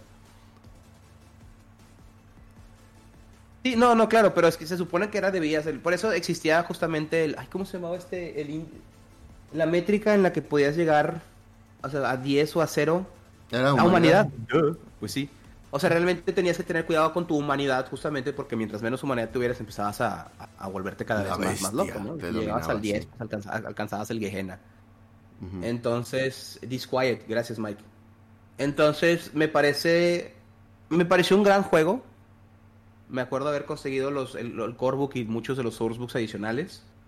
Este. Y nunca tuve oportunidad de jugarlo. Y se me hace triste porque me pareció una muy buena opción. Pero es que el problema es que era un juego un poco más complicado porque tienes que ser dos personajes en uno. Ah, ok. ya. Porque tenías la vieja personalidad de tu, de, de, tu, que es de tu ser y la nueva personalidad. Bueno, estaba medio raro. Entonces, pues suena un poco como eh, Wright. también, digo, no es que tuvieras que jugar a dos personajes. Bueno, sí tenías que jugar dos personajes. El tuyo y la sombra de, del que estuviera al lado tuyo. ¿no? es otro buen ejemplo de que la primera edición apestaba y la segunda edición es de las pocas cosas que digo, Nuevo Mundo de Tinieblas, Wright mucho mejor que el de Viejo Mundo de Tinieblas. Pero bueno, me estoy metiendo en otro... Aquí ya estamos, ¿cómo se llama? Em, la Golconda, perdón. No el Gehenna, el Gehenna era cuando se mataban todos, ¿no? O sea, cuando ya se iban a morir todos, como el fin del mundo. Sí, Les digo, o sea, honestamente, mi terminología específica de viejo mundo de tinieblas o del mundo de tinieblas ya está bien oxidado, chicos. Les pido una disculpa, no he jugado a Vampiro en años, no he leído libros del viejo mundo de tinieblas o nuevo mundo de tinieblas en muchísimo tiempo, entonces les agradezco aquí sus comentarios para corregirme porque claramente tengo la idea, más no el conocimiento. ya está perdido en mi cabeza. Manuel Roldán nos pregunta que qué fue primero, si la mascarada o el de Strad. Bueno, supongo que el, que el Castle Ravenloft es el primer juego con un vampiro, al menos. Y en 1983 surge ese, ese, ese, esa aventura, que es una aventura nada Aguas, Manuel. Estás hablando con Stratron 2099, el robot de futuro, para, hablar, de Strat, ¿eh? O sea... Y, es, y, y, y Vampire surge en el 88-89, si no mal recuerdo. Creo que 89 o hasta el 91? Buena pregunta, no lo sé. Son este, grandes juegos, honestamente. O sea, Viejo Mundo de Tinieblas, el lore de Viejo Mundo de Tinieblas me gusta mucho. Me gustaba mucho en particular. Creo que mi juego favorito del Viejo Mundo de Tinieblas por mucho es eh, Hombre Lobo el Apocalipsis. Porque me gustaba mucho el concepto de la espiritualidad que llevaban los hombres lobo. O sea, más allá de que fueran los guardianes de Gaia y que tuvieran que pelear contra todas las aberraciones, el concepto de la espiritualidad, el concepto de la umbra, del Wyrm, de la tejedora, me gustaba muchísimo. Se me hacía así como. Podía hacer grandes, grandes historias con personajes realmente entrañables, o al menos. A diferencia de Vampiro, donde la mayor parte de mis experiencias en mesas de Vampiro eran muy. Muy así como. blandas, muy, muy sin sabor por lo mismo. Las de. ¿Cómo se llama? No, no puedo recordar una aventura que haya tenido en Werewolf que no haya dicho. Ah, qué, grandes personajes, qué, buena historia, ¿no? En lo personal. Y obviamente tiene mucho que ver con los narradores que yo tuve, o yo mismo como narrador, pero pues no sé, o sea, siento que era el, mejor juego del viejo mundo de tinieblas. Aquí nada más, eh, nada más puntualizando, eh, fue en el 91 cuando surge eh, más, Vampire the Masquerade. Y seguramente como en el 93 o 94 ya salió la segunda edición, que fue muy popular. Y luego ya llegamos, eh, bueno, ya vimos que en los 90 surge esta super experimentación filosófica pretenciosa así de, del mundo del juego de rol. Para los 2000 yo creo que ocurre un evento en, digámoslo como en el metagaming de la industria, que viene a cambiar radicalmente también cómo, cómo entendemos los juegos de rol y que se vuelve, no sé, yo creo que fue una jugada que quería hacer... Eh, querían hacer al nuevo Sauron en el mundo de los juegos de rol, que le salió un poco el tiro por la culata, pero, solo un poco que fue el D20, el sistema que quería este, dominar a todos los sistemas, ¿no? Wizards of the Coast toma control de la marca de Dungeons and Dragons y saca la tercera edición y saca, yo creo que más importante que la tercera edición, y ya estuvimos hablando un poquito de los cambios de estilos de la tercera edición, el hecho de que fuera una, un sistema abierto de D20 con un Open Game License o un, el EGL, el famoso EGL, donde muchos otros creadores de juegos se podían sumar a este nuevo sistema y construir historias para él. Y así es como surgen muchísimos juegos, así es también como otros juegos que ya existían se suman a esta nueva colección de, de reglas o de formatos, pero como ya hemos aprendido seguramente en los diferentes programas que hemos tenido, el sistema determina el tipo de historias y las narrativas que se puedan contar. Entonces, como que todo se homogenizó de alguna u otra manera en el mundo del rol y como que todas las jugadas que se jugaban con D20 se sentían muy similares. No, no sé si coincidas conmigo ahí, Phil. Sí, sí, o sea, creo que lo que ocurrió, en, mi opinión, el sistema de D20 abierto es el que mucho abarca, poco aprieta. Entonces, era, creo que D20 fue un granito para las personas, o sea, es la meca para todos los que tenían un sistema casero ¿no? O sea, de que, oye, tengo la idea, quiero jugar esto, pero no tengo un sistema para jugarlo. Me agarra lo que tú quieras y créalo y conviértelo en, D20, ¿no? Y entonces por eso hubo también una explosión así como de homebrews o de cosas por el estilo de, ay, miren, hice mi juego con base en la serie de Buffy the Vampire Slayer, porque sí había un juego oficial de Buffy the Vampire Slayer. ¿Pero era de 20? Según yo no era de 20. 20, pero o sea, tú querías jugar Buffy y te gustaba mucho la serie y querías jugar algo de rol y decías, pues agarro el sistema de 20, ¿no? Em, que luego crea la monstruosidad de Big Eyes Small Mouths. Em, pero eso es un juego que no quiero que nadie debería, nadie debería de hablar de o sobre. Bueno, este, nada más para mencionar rápidamente el Open Gaming License, o sea, el, eh, la, la, función de este sistema era básicamente los conceptos básicos, básicamente los conceptos básicos, vaya, este, los conceptos más básicos del Dungeons and Dragons, con algunos de los monstruos, que el Armor Class y ese tipo de cosas, lo podían utilizar a libertad otros creadores y modificarle algunas cosas. Ciertos conceptos, como ocurre ahorita todavía con quinta edición, ciertos conceptos son propios de la marca, o quizás, por ejemplo, no puedes utilizar un beholder, no puedes utilizar el display service, no me acuerdo, pero bueno, no puedes usar ciertos ciertas cosas, tal vez las clases no las podías terminologías tampoco. Ajá, ciertas terminologías no las podías usar si no es que fuera exclusivamente bajo el sello de Dungeons and Dragons, pero en general podías utilizar la mecánica de que utilizaras un dado de 20 para casi todo, resolver casi todos tus problemas, eh, todas tus acciones, quiero decir. Tal vez el concepto de hit points y ese tipo de cosas. Y surgen juegos que empiezan a variar sobre estas dinámicas de manera muy radical. De los que yo recuerdo que, más como que estiran el, sistema, el SRD del tercera edición es Mutants and Masterminds. ¿no? Que, los valores incluso de habilidades son muy... Se, se sienten diferentes. Tienen una lógica que, sí que sí tiene vínculo con el original, pero mientras que en este en Dungeons podrías tener fuerza 18 y significaba algo, aquí tu fuerza era 4, ¿no? Y podía convertirse en 5, en 6, hasta 10. Y tener fuerza 10 equivaldría a tener fuerza, no sé, 30 en, en, en el Dungeons Dragons convencional. Pero uno de los grandes problemas, creo yo, que tuvo el, bueno, entre hitos y problemas, es que otros juegos que no tenían nada que ver con las narrativas que se podrían contar en un sistema tipo D20, se adaptaron al, al D20. Call of Zulu fue adaptado a D20, Leyenda de los Cinco Anillos fue adaptado a D20, este, y, eran juegos, o sea, D20 para mí es como el sistema de generación de narrativas tipo superhéroe, ¿no? donde vemos películas como las de Marvel, eso se puede resolver muy bien con D20.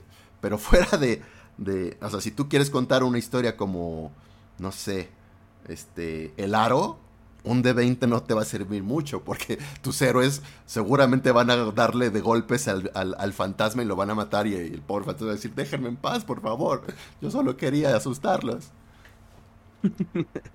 Pues sí, es que volvemos a lo mismo, no porque puedes, debes. Ajá, exacto. O sea, y es, es mi, mi tema con D20 es que era... O sea, yo entiendo el propósito y está bien en realidad. Y si te divertías, bueno, pero volvemos a lo mismo. El que mucho abarca poco prieta, yo sentía que era un sistema... Que si bien sí te daba los huesos, como dijo Mike, ¿no? O sea, ponía, o sea, te daba una base sustentable. Te tenías que crear, o sea, obviamente cualquier juego tenía que tener una mecánica. Creo que lo que hacen los juegos populares es que tengan un algo especial, un algo diferente, ¿no? Y entonces por eso hay muchos juegos que son súper así como blandos, en el sentido de no ofrecen absolutamente nada más que un setting diferente, ¿no? O sea, estoy jugando la misma mecánica que cualquier otro juego en un setting nada más diferente. Y no está mal, pero últimamente no lo va a hacer popular. Entonces, ese es mi problema en, particular con el sistema abierto de D20. Me he topado con algunos juegos que lo utilizan y que meten un gimmick o alguna mecánica especial y está bien. Pero no sé, o sea, para el caso mejor, bueno, creo que más bien tiene que ver con mi, mi, experiencia de haber tratado de crear mi propio juego. Y como que te quedas ciscado de no, ya, ya no quiero. Entonces, no sé. No sé, o sea, también hay, hablando de sistemas abiertos, pues luego salió, o sea, bueno, tienes el D20, ¿no? Y luego ya más adelante salen GURPS. Bueno, de hecho no, GURPS sale... No, GURPS desde antes, no, es de mucho antes, es de los 80, si no mal recuerdo. Si no es que quizás hasta de los 70 y era un sistema abierto, pero era muy raro, era como quería ser como sumamente eh, específico, creo yo, pero también llegaba a, cosas como muy... 85. muy poco conciliables, o sea, ¿cómo puedes conciliar el combate a caballo de justa contra pelea contra un Baritec de Robotech, ¿no? Así es. No, hay manera. Que nos lleva a un tema que quería hablar de, creo, mi opinión sobre el juego más extenso que existe en juegos de rol. O sea, hay, hay todo en ese juego, literalmente todo, que es un juego muy, quiero decir muy popular, pero a la vez probablemente no. Está raro, está como este limbo en el que es un hito en el juego de rol y tiene así como un fanbase bien hardcore, pero no sale de ser un, un juego así medio, medio under todavía. O sea, es de, super culto. Ajá, que es Rifts. Rifts, ajá, claro. Porque estoy seguro que todo el mundo ha escuchado hablar de Rifts. Y así como estoy seguro que todo el mundo ha escuchado hablar de Rifts, estoy seguro que la mitad de las personas que están aquí nunca lo han jugado. Claro. Rifts y GURPS son iniciales, ¿no? De, sí, es que Rifts realmente el juego es. O sea, sí tiene una mecánica, sí tiene un sistema. Y es esencialmente se abren portales a diferentes universos y entonces tu personaje va viajando de universo en universo, de realidad en realidad, lo que quieras. Y entonces por eso se convierte en un juego tan extenso, porque la gente empieza a crear oficialmente una cantidad ridícula de libros adicionales para jugar en los settings que tú quieras. ¿No? O sea, y, y puede un, ¿cómo se llama? Un ¿Qué te, te gusta? Un, una tortuga ninja peleando con uno de los motorratones de Marte, con un Baritec de macros, con... O sea, no hay nada que no puedas crear en este juego. Y hay tantos settings, hay tantos universos que sacan el... o sea, te digo, mi primo en particular colecciona Rifts. Lo hace desde hace como 10 años.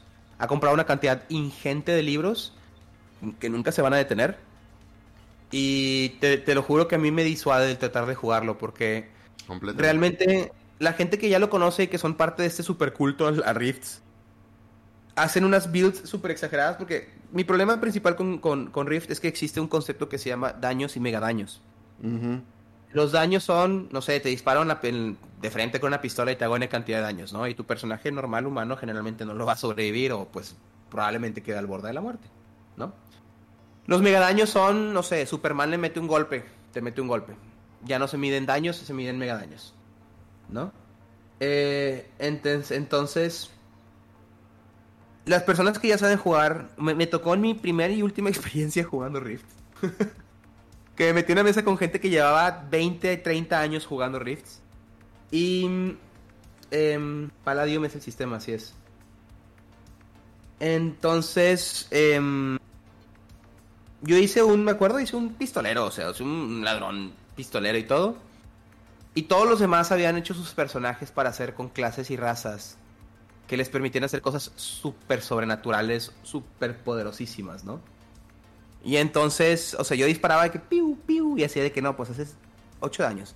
Y luego llegaba al lado de mí, había un. Mi primo había hecho de una raza que era, híjole, no me acuerdo cómo se llamaba esta raza, pero eran hombres de los de la tripulación original de Nemo del submarino de Nemo de 2000, mm, o sea, de...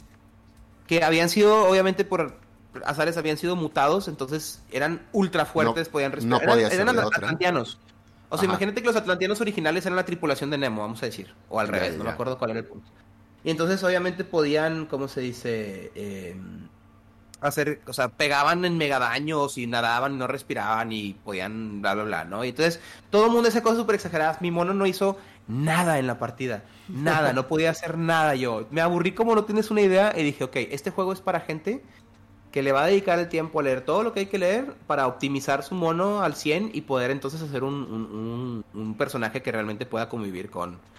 con ese, es, ese es el problema. Y, y, creo que sí es una escuela no del todo Um, establecida, pero yo consideraría que comparten muchos, muchos puntos en común de un sistema genérico de simulación, ¿no? Que justo lo hace GURPS, justo lo hace el sistema de Palladium y que también lo hace de 20 de una u otra manera. Y yo creo que en, surge en el 2000, y por ahí lo mencionó alguien, un juego también universal, pero creo que tiene una, un approach muy diferente que hacer un sistema de simulación mecánico, sino un sistema más bien narrativo genérico, que es Fate. ¿no? Y creo que Fate también fue un trancazo en, la manera de jugar rol. donde ya no estábamos hablando de, a ver, tú eres de este tamaño y entonces por eso mides tanto y entonces eso te genera un, un peso de esto y entonces vas a más tanto porque matemáticamente tiene que funcionar así. No, el asunto era el approach completamente narrativo, decir, lo importante es si tú eres rápido, ¿no? Si tú eres considerado conceptualmente como rápido, si tú eres considerado conceptualmente como hábil en esto o no, y punto. Y a raíz de ahí ya se podían, yo creo que era una manera mucho más sencilla de justamente hacer estos vínculos de cosas que eran pues, irreconciliables de alguna manera, como peleas entre una tortuga ninja y, Thanos, ¿no? O sea, no podrían, ¿no? Por, por cuestiones de mecánica, pero al menos narrativamente tiene una manera de funcionar. Y Fate se podía adaptar a muchos otros sistemas y creo que de hecho fue justo así, ¿no? Salieron muchos eh, campañas o juegos llamados orientados en, en, un mundo específico, utilizando Fate como su sistema base y que de alguna u otra manera podrías combinar con otras cosas más, más bizarras, pero, pero creo que, digo, Fate solo lo he jugado una vez y me, y me maravilló, me, maravilló justo el, el, el, estilo que abordó el, el Dungeon Master, bueno, el Dungeon Master, el Master, de hecho no sé cómo le llaman como, Fate le llama al, narrador directamente. Pero eh, quien lo dirigió, básicamente nos preguntó a nosotros, creo que ya lo he comentado en el programa alguna vez, es qué tipo de historia quieren ubicar, ¿no? Entonces nosotros decidimos ahí que queríamos hacer vaqueros espaciales. Y ya la historia la, hizo súper bien, con personajes súper bien trazados. Todo se lo inventó. Digo, no la, no la estructura de la aventura, esa ya la tenía él planeada. Pero el, digamos como el, la superficie de los disfraces, el, como el estilo, el look and feel, digamos, sí que se lo, se lo improvisó. Y entonces cuando generó a los personajes, eh, solo los tenía como por roles definidos. Y la personalidad, bueno, los detalles de la personalidad que sonara como un redneck o algo por el estilo, ya se lo, se lo imprimió una vez que los jugadores decidimos cómo queríamos la aventura, ¿no? Como, con qué estilo. Y eso me maravilló muchísimo de, este sistema. Súper sencillo además porque invitaba muchísimo a que gente que no supiera del rol se sumara fácilmente al juego. Es decir, claro, no me tengo que aprender un libro de reglas enorme. Solo tengo que conocer eso. Ah, porque además cambiaban los dados. Mientras que otros usaban los dados clásicos de 6 en su, en su origen. Los dados poliédricos de Dungeons and Dragons, que eran dados muy raros. Los de Fate eran una mezcla entre los dos. ¿no? Que son los Fudge Dice. O no sé cómo los pronuncias. Fudge, no sé. De hecho, lo está comentando Mike justamente ahorita en el, ah, en, el, en, el, chat. Ajá, exactamente. Este, que era un sistema de 1992, eso, eso no, no, no lo sabía. Gracias Mike por hacer estos datos factuales. Eh, que los dados nada más te daban este, como un modificador a tu resultado, o sea, no afectaba, no afectaba la jugada, este, favorecía tu jugada o desfavorecía a tu jugada, ¿no? Y ya, tirando esos dados sabías qué tan bien o qué tan mal eh, resultaba todo. No eran números, eh, no eran números como objetivos, sino eran modificadores a tu intención. Eso estaba padre. No, o sea, no, subías, ¿cómo decirlo? No tenías que sacar un número para, para cumplir una dificultad, sino veías qué tan difícil o qué tan o qué tan fácil resultaba. Hablando de, ya estamos haciendo transición de los 90 al 2000. Siento que también hay otra fase importante de los juegos de rol que no estamos mencionando y que también fue un hito en su momento. A ver. Que es la popularidad de los juegos de rol basados en series de televisión. ah, bueno, sí. Es que siempre han estado, ¿no? Yo, yo siento que. Yo siento que fue muy propio de los finales de los 90, inicios del 2000. Porque obviamente hay, alguien, hay algunas IPs muy grandes que ya existían, ¿no? Como por ejemplo, pues Star Wars. ¿sí? Pero luego, por ejemplo, en, en los 2000 empiezas a tener juegos de rol, por ejemplo, como el de Buffy, o como el de Star Trek, o, como el de, ¿cómo se llama? Este, Stargate. ¿Te acuerdas de la serie de Stargate? Volvió. claro, en es que además de, rol. Claro, porque una serie de televisión es muy muy emblemática del tiempo en el que sale, ¿no? Tienes toda la razón. Entonces son muy temporales. A diferencia del Señor de los Anillos, por ejemplo, que perdura eh, la historia y el mundo. Híjole, ese tema es... Tengo, tengo atorado ese tema de toda la vida de por qué si yo soy ultra fan de las historias del Señor de los Anillos, no me gusta el juego del Señor de los Anillos y no tiene nada que ver con el eh, sistema, para nada, el sistema está bien. me pasa lo mismo con el juego de Conan. Siento que los juegos, o sea, que los juegos ya están basados en, en, historias que ya tienen todo el lore creado. Me parece muy difícil yo sumergirme en el mundo diciendo, justificando las acciones de mi party, de cómo las voy a meter en, en, esta historia que ya tiene todo creado, ¿no? pues es, es el mismo problema con, digo, tú eres fan, yo por lo mismo me quejo de Dragonlance, la verdad. pero bueno, pues, tú, sabrás. No, no, y es que, o sea, Dragonlance, pero por ejemplo, Dragonlance tiene un chorro de novelas alternas que te explican cómo puedes hacer historias que no tengan que ver directamente con la guerra de la lanza. Bueno, tienes razón, y el Señor de los Anillos. Dragonlance, en, aparte de la era del caos, o sea, de la guerra del caos y la, de, la, ¿cómo se llama? Y la Dragonlance, y después a lo mejor la era de los dragones, realmente tiene un, un espacio en blanco muy grande donde pueden haberse desarrollado muchas cosas. El Señor de los Anillos literalmente te explica cómo empieza y cómo termina. No, fíjate que no. no. No coincido porque yo conviviendo con un, uno de los más grandes fans de Tolkien, que tiene tanto acervo sobre el mundo del Señor de los Anillos, o sea, se puede encontrar tanto contenido como, como existe en Dragonland, solo que nosotros, plebeyos, desconocemos porque para nosotros el Señor de los Anillos son solo tres libros y se acabó, ¿no? Pero, pero hay un mundo... Estás hablando enorme. conmigo. Yo he leído... A ver, a ver. No me ofendas, Draymar. Yo he leído los, la trilogía del Señor de los Anillos, El Hobbit, El Silmarillion, historias, los libros de historias inconclusas, Los Hijos de Urín, La Caída de Gondolin. O sea, por eso te puedo decir, realmente el señor, o sea, si lees el Silmarillion y sus anexos, Sí lo he leído, sí, sí. Sí, sí, todo lo he leído también, pero, pero se me escapan un chingo de cosas. No, yo sé, pero a mí se me escapan un buen. Y este cuate así es, así, como si fuera de la Biblia. Agarra cualquier libro, cualquiera que, digas, menciona un punto, una frase, ¿no? De un punto, o sea, el inicio de un párrafo a su punto, y de ese párrafo que te saca, seguro te puede hablar tres horas de lo que significa ese, esa frase en particular. ¿no? yo digo, ¿de dónde saca toda esa información? Porque no la veo yo en, los libros que yo leí, ¿no? pero por eso, o sea, justamente, te digo, el canon ya está hecho. Ok, me dicen que Conan te la creo. Conan también siento que en realidad sí le puede sacar jugo. Nada más que mi problema con Conan es uno diferente. Mi problema con Conan es. Es esa clase de juegos en los que realmente me gusta jugarlo con las personas que ya han leído las novelas para que todo el mundo tenga el lore ya bien establecido. Y eso también me pasa con los juegos de, ¿cómo se llama? Warhammer. Está bien padre cuando juegas con gente que realmente conoce de Warhammer. No está tan padre cuando hay alguien que realmente no entiende, porque pues gran parte del mood depende de saber exactamente qué te está llevando la fregada, ¿no? Pero en el Señor de los Anillos en particular, y estamos cambiando mucho de tema, ¿no? Pero nada más quería dejar claro. Realmente te explican qué fue lo que pasó en cada una de las eras, quién hizo qué cosas importantes, qué, cómo se resolvió, y al final que ya llegas a la era de los, de los humanos, ¿no? En la cuarta era. Y ya, ¿no? O sea. Entonces, introducir tus personajes en una campaña para que realmente logran hacer cosas importantes se siente o muy forzado, que digo, esa es mi opinión personal, ¿eh? recuerden que esto no es de ninguna manera reflejo de la realidad del juego, ¿no? Y hay gente que obviamente ha hecho historias increíbles. Pero mi opinión muy personal, eh, es difícil que hagas algo que no choque con el lore de entrada, o que tus personajes logran hacer algo que sea tan importante como para que valga la pena realmente que hayan tenido una campaña de N cantidad de niveles, ¿no?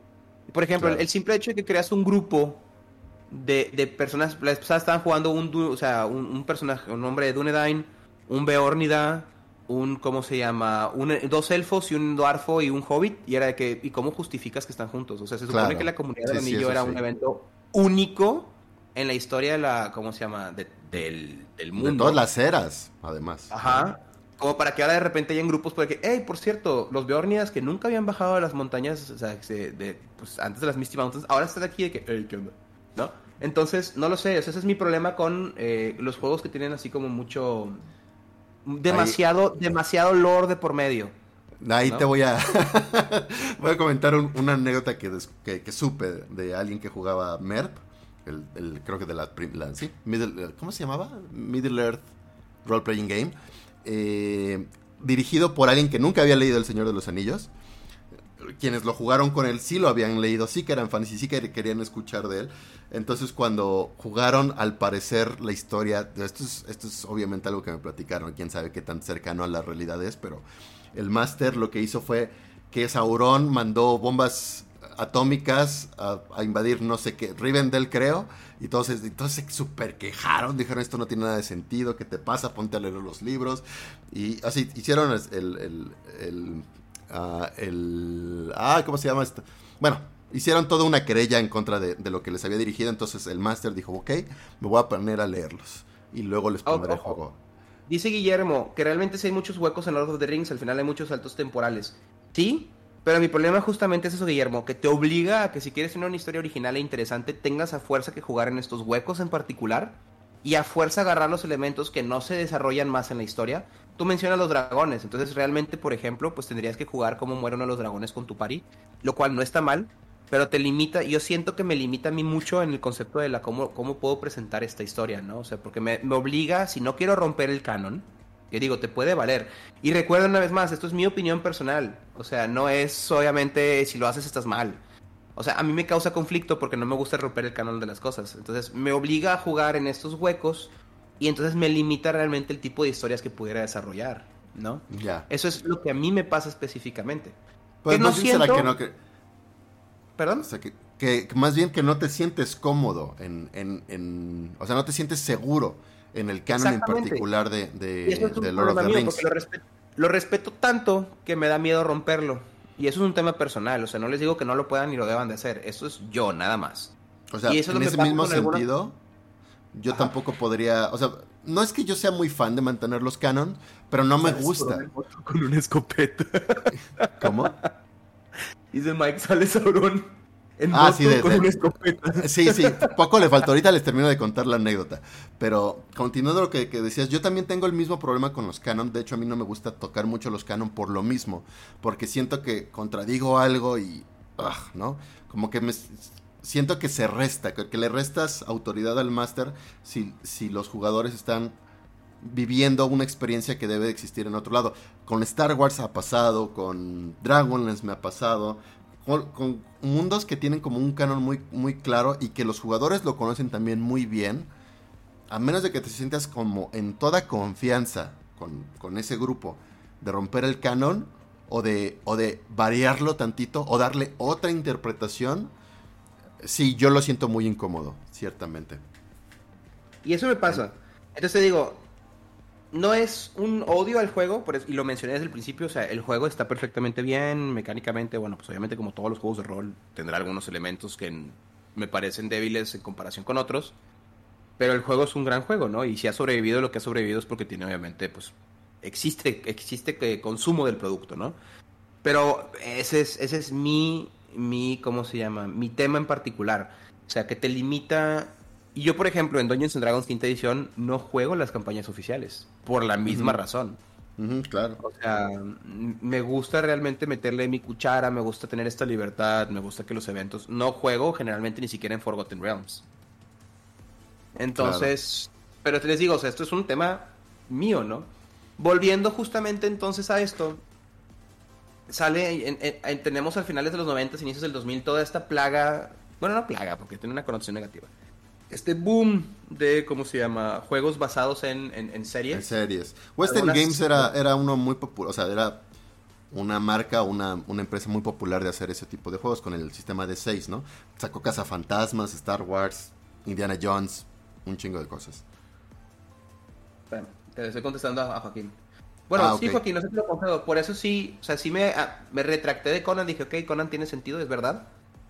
Pero si hago la diferenciación de mi problema con Conan, es lo que me pasaba con, Warhammer.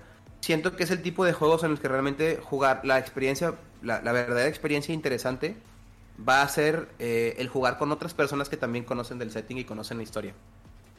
Porque le agrega un extra, o sea, como que realmente todo el mundo entra en este mindset de cómo funciona el universo en el que están jugando. Dungeons and Dragons es fácil porque a fuerza has visto un montón de películas de high fantasy o de no sé, Sword and Sorcery o Dark Fantasy, dependiendo del setting que vayas a jugar. Pero cuando ya se trata de un juego que tiene mucho lore, siento que la manera personal para disfrutarlo es jugar con personas que conozcan el lore del juego. Y te digo, por eso di el ejemplo de Warhammer. En Warhammer me pasa igual. Warhammer usualmente cuando lo he llegado a jugar con gente que no sabes, te mando la wiki que dale una leída general, o sea, para que tengas al menos el, setting y sientas la opresión, ¿no? De, de, lo que está ocurriendo y cuál es la ideología y la manera de pensar de la mayor parte de la, de la humanidad, ¿no? Claro. Entonces, eh, ese es más bien el ejemplo que me pasa con Conan. No es igual que lo que me pasa con El Señor de los Anillos. Son simplemente jugar juegos con mucho, o sea, con, ya con un gran bagaje de, ¿cómo se llama? De, de, de historia, o sea, de, de lore, por así decirlo. Me, me, me causa más conflicto que simplemente, ¿cómo se llama? Jugar juegos que me permitan a mí crear mis propias historias y que yo puedo hacer y deshacer sin ninguna consecuencia moral para mí, ¿no? muy, muy bien, Phil, porque aquí Joaquín hace rato estaba mencionando que nuestro concuerdómetro había llegado a los niveles más bajos, que era el 35%. Ahora ya lo acaba de confirmarnos que, que, lo sube a 80%, lo cual está muy bien. Ah, ya, dame, déjenme, déjenme cerrar el, el, comentario de que una vez que ya se puso a leer los libros, este máster del Señor de los Anillos, y dije, ok, ok, ya están jugando con sus montaraces o rangers. Entonces, vamos a jugar. Primer día, están haciendo campamento en la noche, no pasa nada. Segundo día, están haciendo campamento, primera noche, no pasa. Cuatro horas los hizo no hacer absolutamente nada porque en la historia no estaba pasando absolutamente nada, porque lo único importante que pasaba en, en el Señor de los Anillos era lo que hacía la comunidad del anillo. Se acabó, ¿no? Obviamente fue la venganza del máster y los, y los jugadores ya no más, ya no quisieron volver a jugar con él, por lo mismo. Es que justamente eso pasa, ese es el problema es el problema de esa clase de juegos. Es una responsabilidad muy grande para el narrador y todos los jugadores tienen que estar súper bien comprometidos y entender de cómo funciona el lore para no hacer tonterías. Y mi mesa, la única mesa que tuve en los últimos 20 años del Señor de los Anillos, una mesa así como hace un año, antes de la pandemia, cuando nos estábamos juntando todavía presencial. Tuve una sesión y dije, no, yo ya sé que esto no va a ser para mí. Yo ya sé que esto no va a ser para mí. Sí, Mike, no hablamos de eso. ¿De qué eso? los metabarones. Los metabarones. excelente. Pero no, no, por favor, no abramos esa caja de Pandora. Por favor. Yo no sabía que existía el juego de rol de metabarones, pero bueno. Los metabarones es una obra de arte increíble, o sea, buenísima. Está muy buena, muy buena. Yo te paro Jodorowsky en dos cosas: sus cómics, bueno, sus novelas gráficas y sus películas. No, sus películas no me gustan nada. Jodorowsky es una cosa muy rara. No, es, es Jodorowsky es, bueno, teníamos un término que le llamamos poligoma, que es como vivir en su propia burbuja muy cañón y creer que la realidad es, muy peculiar. Y para mí Jodorowsky es boligoma encarnada, así, este es el, avatar de la boligoma. Y por lo mismo algunas cosas van a ser como muy interesantes, pero otras sí dices, ¿What the fuck? no, entonces, es que sí, o sea, pues, como ponen en el chat, o sea, el Incálido Metabarones, aparte de que es una gran historia, pues tienes a Mobius ahí haciéndote tus ilustraciones. Obviamente, o sea, es de que God tier, ¿no? Todo este asunto. Sí, claro. Pero te digo, o sea, yo he visto el topo, he visto Fando y Liz, he visto. No, no, y no, no puedo con su pretensión. Pero bueno, es un tema nada que ver, nada que ver. Bueno. Eh, ah, bueno, entonces nos... pasamos. Ajá.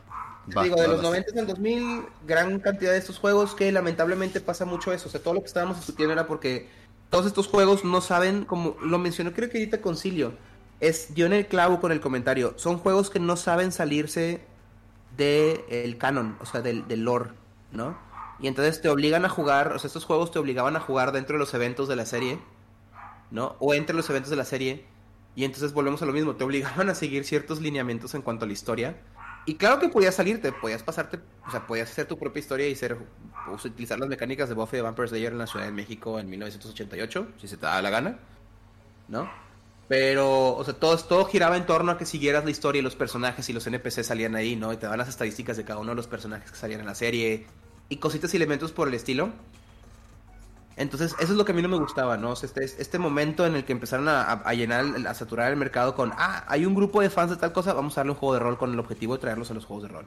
Ah, salió esa serie que también tiene otro, ah, vamos a darles un juego de rol con el objetivo de jalarlos de vuelta, ¿no? Y no funcionaba, o sea, rara vez funcionó que realmente uno de estos juegos... O sea, ¿quién de ustedes empezó a jugar juegos de rol? Y hago una pregunta general chat, por haber jugado el juego de rol de, de Buffy the Vampire Slayer, por dar un ejemplo, ¿no? Y no, le estoy quitando mérito el trabajo. Yo, yo no conozco a nadie que haya empezado a jugar rol por Buffy, pero sí conozco gente que jugaba rol y que disfrutó muchísimo jugar Buffy en particular. Pero muchísimo. Era un ejemplo que di, ¿eh? no dudo. O sea, no dudo que haya gente que le gusta. Ni estoy diciendo que estés mal que te guste. Claro. O sea, eh, simplemente digo que es, es nada más un ejemplo de lo que ocurrió en esta época, ¿cómo se dice? De, entre el 90 y el 2000, en el que empezaron a sacar, o sea, que había una serie popular, órale, juego de mesa o juego de rol. Pues mira, yo ahí lo que voy a comentar es que, bueno, son varias cosas. A mí no me molesta en lo más mínimo que hayan salido, de hecho me parece una muy buena idea, me sigue pareciendo que sea una buena idea que se vayan sumando cosas así, por ejemplo, algo similar que ocurrió relativamente hace poco fue que Wendy sacó su propio juego de rol. Wendy las hamburguesas sacaron su propio juego de rol. Pero yo, lo, sí, pero yo lo veo, y además no estaba mal hecho, ¿eh? Este, digo, tuvo una controversia ahí horrible porque la gente de Critical Role lo jugó y entonces veían que era un comercial, bueno, no importa. Y, este, y que además Wendy en particular era una empresa muy conservadora para el gusto progresista de la gente que seguía a Critical Role. Entonces es una cosa muy rara por ahí. Pero el punto al que iba yo es que no me molestan.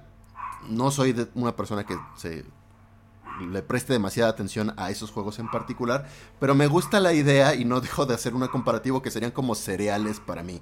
Así como está el cereal de los picapiedra, el cereal del hombre araña, el cereal de no sé qué, o sea, no tiene nada que ver. O sea, no, no tiene sentido que exista un cereal de los picapiedra, pero está padre utilizar la marca como una especie de vínculo de, o, de, o de puente para acercarte a esta actividad. A mí eso no me molesta.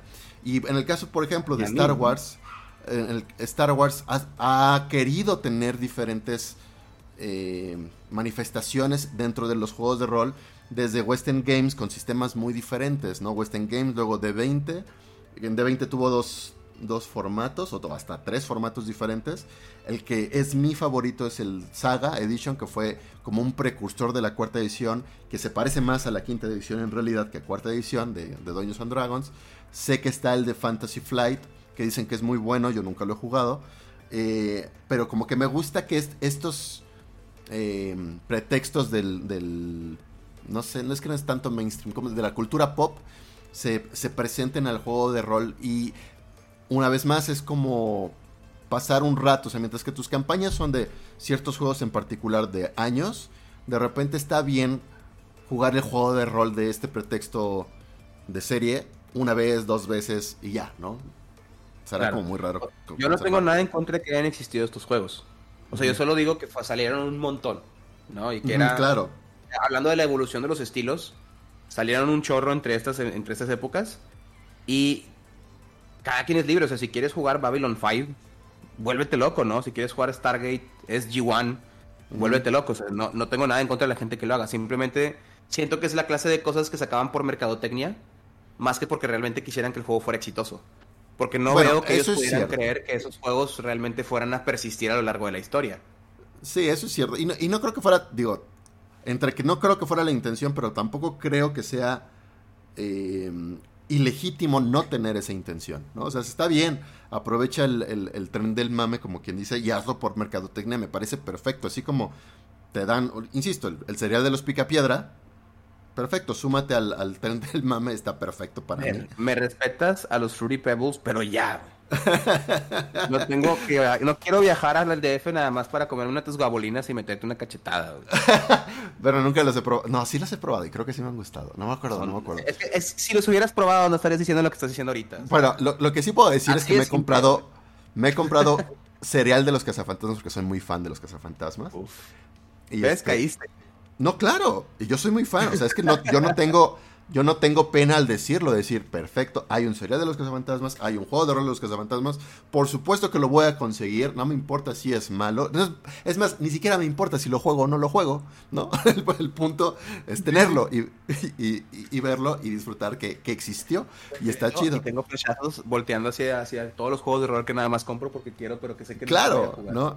Y creo que hay otra, otro aspecto positivo de estos juegos, que es como en segundo plano, que de todos modos le da la idea a la gente de jugar, de, generar sus propios entornos. O sea, si no existe un juego de rol de, mm, no sé, ¿qué serie te gusta? De, eh, pensemos algo como, como rápido, algo reciente, de... Mm, esta de Invincible, Invincible, ¿no? La serie de, de, superhéroes así como Super Gore. Dices, ok, como yo que quiero jugar en ese mundo, ¿qué, sistema usaría? ¿Qué cambios en el sistema haría para que refleje más el estilo de narrativa de esa serie. O sea, creo que este tipo de jueguitos, quieras o no, los consumas o no incluso, te dan esa pauta de decir, puedes jugar el, puedes crearte el juego de rol que tú quieras para el pretexto que tú quieras. Entonces me, parece súper bien, ¿no? En ese sentido. y vuelvo a decir, yo no estoy en contra de ninguno de estos juegos. Yo mismo llegué a jugar varios de los mismos. O sea, ah, bueno, X. No, no voy a enumerar los juegos de rol que he jugado. Em, sí, claro. Pero vaya, o sea, realmente mi, mi comentario nada más era, salen por mercadotecnia, salen mucho en este Inter, Pasa un tiempo en el que ya no se ve tanto eso y recientemente volvemos a ver un montón de juegos también basados en IPs. Claro. Como vamos a ver Dragon Prince, como vamos a ver justamente Avatar. O sea, y como están empezando a salir de, de, todo, ¿no? O sea, y otra vez hay juegos de, de todo y nada. Que no ahí quiero, no, no, claro. Y ahí ya quiero entrar como al último momento que creo que estamos viviendo. Yo creo que todavía falta, o sea, si se han dado cuenta, ¿no? Está los primeros 6, 8 años de Dungeons and Dragons fueron un estilo de juego, luego llegamos a los 70s, 80s, bueno, entre la década de los 80s como que generó otro, la década de los 90s otro, los, los 2000s otro, 2010 tienen otro, y yo creo que debería de estar saliendo ya ahorita un juego, un sistema, si siguiéramos esta misma tendencia, en que va a cambiar por los próximos 10, 15 años el paradigma, pero el que creo que sale en 2010, que estamos Em, en, en, pleno furor actualmente, yo creo que es Powered by the Apocalypse, ¿no? Que, que The Apocalypse era el juego original y luego sacaron este sistema o subsistema de Power of the Apocalypse, que es un juego similar a Fate en el sentido que es más narrativo, pero que cambia también mucho el estilo de cómo jugamos rol y que, incluso esto es más, más, más profundo todavía, qué cosas queremos jugar dentro del rol. Powered, yo solo lo he jugado una vez, lo he visto por los otros subsistemas que, que, han salido por ahí, pero por lo que entiendo es un juego que de hecho el Master es mucho menos importante que los otros juegos, es más como un gestor de lo que están haciendo los demás jugadores para que la historia siga fluyendo, pero quienes están haciendo la historia desde cero, incluso desde el momento en que se crean los personajes, son los jugadores. Pues lo podemos ver, por ejemplo, en Pasión de las Pasiones, donde los jugadores dicen qué es lo que está pasando y cómo ellos se introducen en las escenas. Exacto, ¿no? sí, este Powered, by the Apocalypse es, me parece un, un setting muy interesante, emergente. Bueno, voy a decir emergente, no es como que no llevara más tiempo, pero... O sea, que está empezando a, a tener más... Más importancia en el mercado actual, ¿no? Y me parece Sí, tienes razón, o sea, me parece el siguiente Fate, por así decirlo, en el que vamos a estar viendo varios, ¿cómo se llama? Más, más juegos utilizando este tipo de sistemas. Siento ah, pues que la... ahí está Mike Espinosa, efectivamente. Saludos, Mike. Siento que realmente ahorita justamente lo que comentas, el, nuevo meta, vamos a decir, de, de, los juegos de rol es salirse del meta de los juegos de rol. ¿A qué me refiero por esto? muchos juegos nuevos están abandonando las, mecánicas clásicas del narrador y las tiradas de dados, así tal cual. Y están introduciendo sus propias mecánicas de cómo resolver combates o cómo resolver el juego o cómo se llama. Y algunas son muy experimentales, sí, o sea, algunas son muy muy experimentales como el de la Torre de Jenga. Otros a lo mejor son menos experimentales y más realmente orientados a que sea un sistema que perdure como justamente el de Power by the Apocalypse. Em, o sea, creo que es más, o sea, estamos llegando, llegando al punto que es darle todavía más importancia al jugador en cuestión de cómo se va a, mover la historia, en qué dirección, más que a que el narrador esté constantemente diciendo qué es lo que está pasando, ¿no? Que era justamente todo lo contrario a las primeras ediciones de rol, en donde el narrador realmente estaba determinando todo lo que pasaba y el jugador nada más reaccionaba ante las situaciones que ocurrían, ¿no? Entonces siento que nos estamos acercando a este otro lado completamente opuesto, en el que ahora los jugadores son quienes determinan la historia y, ellos mismos dicen cómo van funcionando las cosas y el narrador como en, sí, como en Powered by the Apocalypse, simplemente está ahí para mediar los conflictos que pudieran llegar a darse cuando una situación entra a choque con otra, ¿no? Entonces, em, este, em, el narrador requiere, el director requiere ser no sé, Guy, o sea, a mí no me pareció en general las veces que lo he jugado, las veces que lo he, utilizado, no me parece un sistema más complejo que me cargue más que otros. Supongo obviamente que tiene que ver con la perspectiva de, de, de, tu partida, ¿no? Y de tus jugadores y demás. Al menos a mí no se me ha hecho más, más complicado, pero efectivamente, o sea, como dice Joaquín, si nos, ¿cómo se llama? A mí me encantaría saber a qué te refieres por ese caso, ¿no? Porque a mí me estamos hablando? Perdón, porque no, no, no, no vi ah, es que dice Guy Fawkes que va en Powered by the Apocalypse requiere de un director muy, muy ducho en dirección. Más que ningún otro juego, el director requiere hacer mucho esfuerzo. El juego echa mucha carga sobre el director. Y a mí no me lo parece para nada. Sí, o sea, bueno, en el sentido en que, en que el director tiene que ser como muy sensible para saber cómo conducir, digamos, la jugada, puede que sí, ¿no? En el sentido de que... Pues es, tienes que ser buena improvisación, como dice, como dice Joaquín. Estoy de acuerdo con Joaquín sí tiene que ser un máster en el que obviamente tengas la opción de ser bueno improvisando, lo cual entiendo que no es una habilidad fácil para los masters novatos en general. O bueno, para masters en general, porque pues, hay gente que ya tendrá 20, 30 años siendo narrador y no se le da muy bien la improvisación. Pero, pues no sé, o sea, a lo mejor será como dicen Bustero, que le parece pesado si vienes de juegos más tradicionales. Pero yo, bueno, a mí en particular, que sí he experimentado un poquito de todo, Powered by the Apocalypse no me pareció un sistema... Eh, no, a ver, bueno. Es que yo, no sabría, yo por la experiencia que, tuve... Ahí me parece ya más bien una opinión personal, ¿no? Sí, puede ser. por la experiencia que, yo tuve... por, la experiencia que yo tuve, el, el máster es muy bueno, sin duda. Este, no me acuerdo ahorita cómo se llama. El máster fue una invitación. Jugamos Urban Legends precisamente. Pero de lo que me di cuenta es que así como un, buen diseñador, se dice, ¿no? Un buen diseñador eh, se nota que es bueno porque no se nota su trabajo, o sea, porque no te salta su trabajo. Normalmente un buen director lo mismo, o sea, deja que los demás exploren y en este sentido así yo sentí la jugada que tuvimos, o sea, él nos dejó ser y nada más nos conducía en lo en lo esencial y tenía que tener por supuesto que un alto grado de improvisación para que se sintiera todo muy orgánico y muy fluido y eso no se le discute.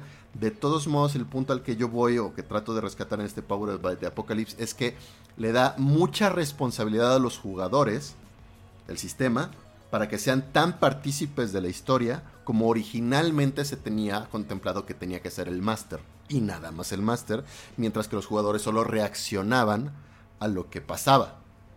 Eso, es en la, manera en cómo yo, eh, yo viví la experiencia de Power by the Apocalypse. No sé si sea muy diferente. Por eso digo que es el otro lado de la moneda. O sea, las, las, viejas ediciones o los primeros juegos de rol, así tal cual lo comenté y lo acabas de decir también tú correctamente, era muy reaccionista de yo te cuento una historia, tú me dices qué haces. Y siento que los nuevos juegos de rol en realidad están tendiendo, ya hay una tendencia más en dirección a eh, la historia se va creando conforme las acciones de los jugadores y cada vez le damos más y más preponderancia o más importancia, perdón, a, las acciones de los mismos, ¿no? Que son los que dictaminan o llevan la, la, historia. Sí. Em, quiero retomar, por cierto, un, comentario rápido. creo que es la, ¿Perdón? Sí, que quiero retomar un comentario de Embustero que dice que nos saltamos por completo de Forge. Eh, yo desconozco por completo de Forge, creo que son de, donde se basa Burning Wheel, pero nunca lo he jugado, entonces ni, ni me, creo que ni siquiera tengo opiniones. Entonces no sé, no sé qué tanto Pero tiene por ahí algunos elementos. Tampoco, o sea, lo he jugado en pocas ocasiones, así que mi conocimiento de Burning Wheel no está como para que me ponga a hablar del, del setting, o sea, del sistema más bien. No quisiera decir cosas que no son. Porque he jugado. Híjole, que he jugado de Burning Wheel. No me acuerdo ni cómo se llama el juego. Em, bueno, no importa. El punto es que tampoco lo conozco tanto en Bustero como para. ¿Si no fue en Bustero quien dijo? Sí. Em, sí, no, no, lo conozco tanto como para tocarlo, honestamente. Y hay una disculpa, a lo mejor me. Me voy a, a meter, me voy a clavar un poquito más a, a, este, a este tema. Este. Sí, no, porque no, tengo el conocimiento como para decir, ah, sí, tal y cual, ¿no? Mi experiencia ha sido una partida una vez. Y fin.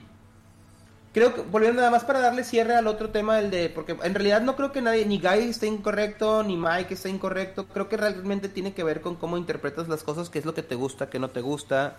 Y cómo se ha Em, manifestado el juego en tu mesa, ¿no? También creo. Exactamente, cómo se es, es- sí, claro, o sea, obviamente Guy tiene, tiene la razón, o sea, existen tablas para saber cómo funcionan las cosas. Nosotros estamos hablando del elemento narrativo, no del elemento mecánico, ¿no? Entonces, a lo mejor por ahí nace la confusión. No creo que nadie esté en lo correcto y en lo incorrecto, simplemente siento que ah, finalmente la gente juega mm, e interpreta los juegos de manera diferente. Te Digo, había gente que se la pasaba bomba jugando Mundo de Tinieblas, matando todo, y yo personalmente no me gustaba, ¿no? Y es el mismo juego y simplemente teníamos perspectivas diferentes de cómo debían de ser jugadas las cosas. No es lo mismo que está ocurriendo en este momento, o sea, no es lo que está diciendo Magai versus Mike o yo o tú o fulano perengano. Simplemente creo que es como dices tú, cómo se manifestó el juego en, en- en su mesa. Pero, pero me da Eh, mucho gusto que eh. haya tanta conversación. Todo el mundo estaba diciendo, no, pero yo opino que no sé qué. Está buenísimo, está buenísimo. Yo, nada más para cerrar esta parte del Power the Apocalypse, sí me gustaría hacer mención especial a Magpie, sí se pronuncia Magpie, ¿no? Games, que pues, que los mencionamos, de hecho, al principio de este, pro- de este programa, como de los anuncios que vienen, porque creo que son los que más han eh, explorado este sistema de Power by the Apocalypse. Ya mencionamos algunos de, sus juegos Urban Shadows, mencionamos este que viene ya el Kickstarter mañana de Avatar, el, el- el Kickstarter oficial del juego de rol de Avatar, pero también hemos hablado de uno que ha sido un exitazo, que también ya esperamos que salga la versión final, que es Pasión de las Pasiones, y ha sido súper divertido. Vayan a buscarlo, no importa, no importa dónde, dónde lo streamen, porque hay mucha gente que lo ha streameado y reroll, creo que tienes dos jugadas, ¿no? Reroll de Pasión de las Pasiones, véanlas, Pasión de las Pasiones oficial y la otra se está gestando con Mena, en la que, si no me equivoco, tenemos, o sea, algunas de nuestras narradoras son invitadas, más no estoy seguro si ya mm, se, se gestó el proyecto o no todavía. Pero está, está en veremos. Pero Pasión de las Pasiones tenemos la, la, la jugada que se hizo hace como dos meses, más o menos, dos, tres meses. Está también, digo, hay tiene de superhéroes, hay uno de Zombie World, está el Cartel, está uno que eh, Crut y creo que uno que ha sido muy popular también es La novia de Barba Azul. Al menos en España creo que ha sido muy popular este juego. Ahí me me, me confirmarán o me me falta, a mí- a mí me falta probarlo, ¿eh? Qué El- tal, el sí. Rocket. ¿Sabes qué juego quiero jugar? Porque lo hemos hablado un montón de veces y todo mundo Ay, claro, está- por su, perdón, perdón, perdón. Y, y el- por supuesto el importante de, de Nahual de Mike Espinosa que está aquí en los comentarios y que va a ser uno de Claro. nuestros invitados, espero que en unas semanas más, para que nos hable mucho más a fondo de Nahual. Es igual, es Powered by the Apocalypse. Así es. Creo que si hay alguien que sabe de Powered by the Apocalypse es la persona que está creando un juego con el sistema, ¿no? Claro, completamente. Digo yo. El que quiero jugar es Robota, pero me estoy viendo, me estoy metiendo en, en Sí. otros temas. ¿Robota qué sistema tiene? ¿Uno propio o, o también Power- by the No sé, no lo sé, justamente es un misterio Robota para mí. Solo sé que todo el mundo habla muy bien de Robota y lo necesito y quiero jugarlo. Destiny no Dice y- Culpa de Rol que seguro nos pueden ayudar. Al igual que Burning Wheel, honestamente no sé casi nada, entonces es el tipo de cosas que prefiero decir, oiga, no, pues esto está fuera de mi conocimiento, no quiero decir tonterías. Claro. Este. Ah, el Bluebeard's Bride, ese nada más lo he visto y he leído un poco, pero no lo he jugado tampoco. Ese es el tema, a ver, no importa cuánto tiempo o cuánto te inviertes en juegos, siempre van a haber un montón de juegos que no conoces, ¿eh? Un buen. Entonces está, está cañón realmente decir, ah, yo conozco el 100% de los juegos de rol que están en el mercado actualmente. Pero eso es lo Claro. padre, o sea, podemos ver esta justamente esta evolución en sistemas, en juegos, en settings, de tener una cantidad limitada a la cantidad actual de juegos de rol. Yo digo, por eso digo que esta es la época de rol, esta es la época de platino de los juegos de rol. Exacto, estoy completamente de acuerdo. En uno de nuestros primeros, ¿cómo se llama? Programas, recuerdo que si la época de oro sí fue en los 80s, por decir. em, Yo diría noventas. 80s, Pero tal vez ok, porque me tocó, a 90s. mí tocó. Siento que la, o sea, actualmente vivimos en la gloria para los roleros, Sí, no hay, no hay completamente. cosa que no puedas, no hay cosa que no puedas jugar o que no puedas crear o no hay, no, ya está. Ahora es difícil que digas, es que ya no conozco o no encuentro con quién pueda jugar, ¿no? Y más ahora que todo está conectado. Exacto, Honestamente, el que no está jugando rol es porque no quiere, ¿eh? No porque no exacto. Exacto, completamente de acuerdo. Y, y sí conozco varios que no juegan exclusivamente porque no quieren, ¿no? Y, a veces dicen que quieren, pero en realidad no quieren, ¿no? Porque dicen, ay, no, no me gustan las plataformas digitales, ay, no, no me gusta esta mesa, ay, no, no me... No, en realidad no quieres jugar rol, ¿no? Ese es el punto. Ya para cerrar eh. nada más, me faltó un último sistema que estuve viendo por ahí que creo que valdría la pena retomar. Que, conozco, que jugué, bueno, no jugué, pero al menos eh, lo leí lo suficiente como para tener alguna opinión. Que creo que es el sistema Cortex, creo que se llama así. creo que originalmente lo había desarrollado Margaret Weiss Production o alguien más antes y luego lo, compró Margaret Weiss y luego ya lo revendió. Eh, y este sistema es el que utiliza Demon Hunter, que precisamente The Dead Die Club lo traduce al, español y lo pueden conseguir por ahí. Está bastante bueno, es como un Fate. No utiliza los dados Fudge, utiliza otra forma también como muy fácil, muy narrativa de interpretar en qué es bueno uno y en qué no lo es tanto. Simplemente determinas, así como en Dungeons tienes tus habilidades y tienes un número específico que dice si eres, tienes 18 o tienes 3 y eso es bueno o eso es malo. Aquí determinas dados, ¿no? Entonces tú tienes un dado de 12, un dado de 8, un dado de 10, un dado de, de 6 y un dado de 4 y tú distribuyes qué tipo de dado le asignas a tus habilidades o tus atributos. Entonces eso te permite tener unos resultados mucho más altos con ciertas habilidades que con otras. Y, en ese concepto muy básico, pues puedes construirte muchas historias. Y creo que también está muy adecuado este sistema para justo lo que mencionabas, Phil, de los juegos como de ocasión, utilizando licencias, ¿no? Y, hay un juego, se anunció un juego en este sistema de Cortex para He-Man, por ejemplo, y los amos del universo. Sé que sacaron uno de Supernatural. Sé que sacaron, así, de otros juegos de basados en series populares. Cortex lo utilizaba mucho. Y, de hecho yo quería usar Cortex precisamente para una jugada de cazafantasmas. Me, me parece una muy buena opción. Sí, es que volvemos a lo mismo. Realmente hay tantos sistemas ahora que es difícil que no puedas adaptar algo que tengas en mente. O inclusive algún sistema o algún setting que ya existe en otro, en otro formato y dices, ¿sabes qué? Prefiero jugar, no sé, voy a jugar Forgotten Realms por alguna razón, pero utilizando el sistema de bla, ¿no? Entonces, a estas alturas realmente si no encuentras algo que no te gusta, es, volvemos a lo mismo o sea, ya dejando de lado el que si no estás jugando roles porque no quieres, es si no encuentras lo que quieres es porque realmente no estás buscando lo suficiente, ¿no? También, también eso es cierto. Ya hay, ya hay de todo, o sea, honestamente, de todo. Creo que vale la pena que le vayamos dando cierre. Completamente. ¿Cómo se llama? Al programa del día de hoy. Mi comentario. Algún algo que te gustaría? ¿Algún comentario eh, final? el comentario final para darle el cierre absoluto a este tema es que eh, si bien cada, cada década creo yo que hemos tenido ciertos estilos, también notamos que mientras hay intereses en nuevos estilos, los viejos juegos van adaptando también esos, esos estilos. Quinta edición, por ejemplo, Dungeons and Dragons, que pensamos que la tradición de Dungeons and Dragons es este clásico Dungeon Crawl medio impersonal, donde simplemente te metes a calabozos y matas monstruos, recuperas tesoro y se acabó. En quinta edición, cosas muy importantes que definitivamente la cuarta no había contemplado son cosas, son detallitos como eh, cuáles son tus dos rasgos de personalidad, cuál es, cuál es el ideal de tu personaje, cuál es su vínculo, cuál es su defecto, digamos, o su debilidad. Son aspectos muy role-playing, muy que los encuentro yo en juegos narrativos tipo Fate, tipo Cortex, tipo PBTA incluso, para, para que el juego tenga, ofrezca una experiencia diferente, ¿no? Y, aunque sigue siendo muy mecánico Dungeons and Dragons, de todos modos abraza estos nuevos núcleos. Y seguramente va a seguir ocurriendo, al grado que, por ejemplo, ahora ya no lo mencionamos más que de muy, muy, muy, muy superficialmente, el OSR, a final de cuentas, también es una nueva reinvención o una, un regreso a un estilo de juego muy básico del juego, pero que retoma también nuevos elementos.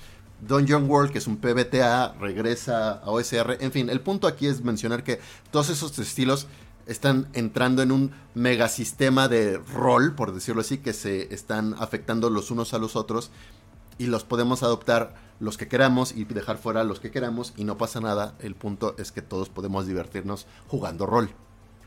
Claro. Y de hecho, lo bueno es que si algo no te gusta, siempre puedes jugar lo que te gustaba de antes. O sea, puedes regresar a jugar primera, segunda, Completamente.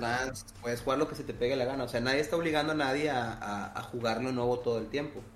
Pone Concilio una pregunta que me gusta mucho para que sea la pregunta que vayamos a poner el día de hoy. Gracias, Rolo Rollo. De hecho, sí, justo la, presenta así, Rolo Rollo.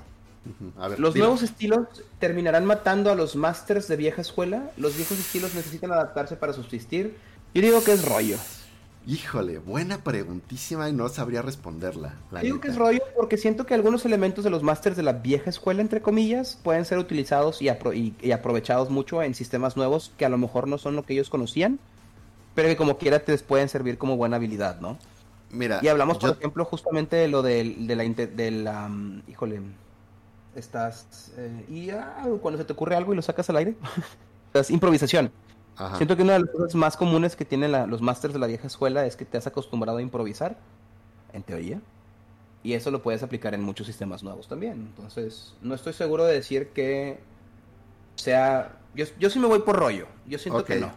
Ok, ah, igual en el, auditorio, el auditorio, la gente que esté ahí en el chat si quiere contestar, conteste. Yo también creo que es rollo, mi, respuesta se va a ir por rollo. Regresando a la pregunta, la, vuelvo a, decir. Los nuevos estilos terminarán matando a los masters de la vieja escuela. Yo creo que es rollo. Los viejos estilos necesitarán adaptarse para subsistir. También creo que es rollo. Sin embargo, sé que va a pasar, ¿no? Este, muchos masters eh, de la vieja escuela no se van a adaptar, van a sentirse relegados, van a quejarse y van a decir ya no juego rol porque la gente ya no le gusta jugar lo que a mí me gusta. Pero ese es un problema de la personalidad en particular de ese máster, ¿no? No, no es una generalidad. creo que por lo mismo siempre van a existir nuevos juegos que utilicen sistemas ya viejos. Porque van a caterear a esta clase de gente. No siempre. Es difícil. O sea, es una pregunta difícil Dicen Busor, yo creo que la vieja escuela es mala para la improvisación. Pues no sé con quién has jugado. No. bueno, depende, depende. Es que, o sea, yo en la, en la, vieja escuela que yo crecí, o sea, yo me consideraría de vieja escuela, pero no jugué Dungeons and Dragons propiamente hasta un año después de jugar rol, creyendo que yo jugaba Dungeons and Dragons, pero no tenía nada que ver. Son, yo siento que somos muy de improvisar. De hecho, nos como que nos sacan roña un poquito forzarnos a, lo que decíamos hace rato, al, al canon, ¿no? O sea, decimos, no, esto me forza.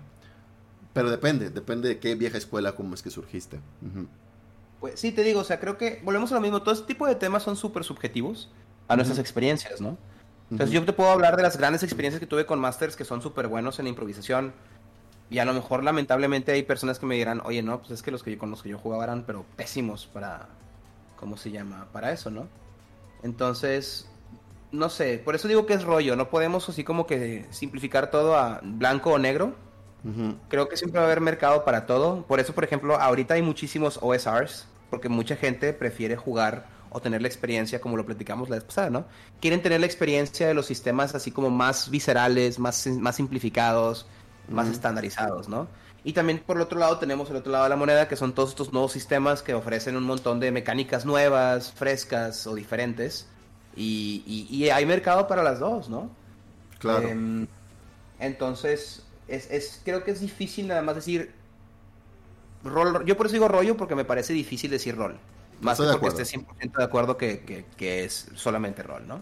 Coincido con, tu observación. Pues bueno, cerramos con esto el tema.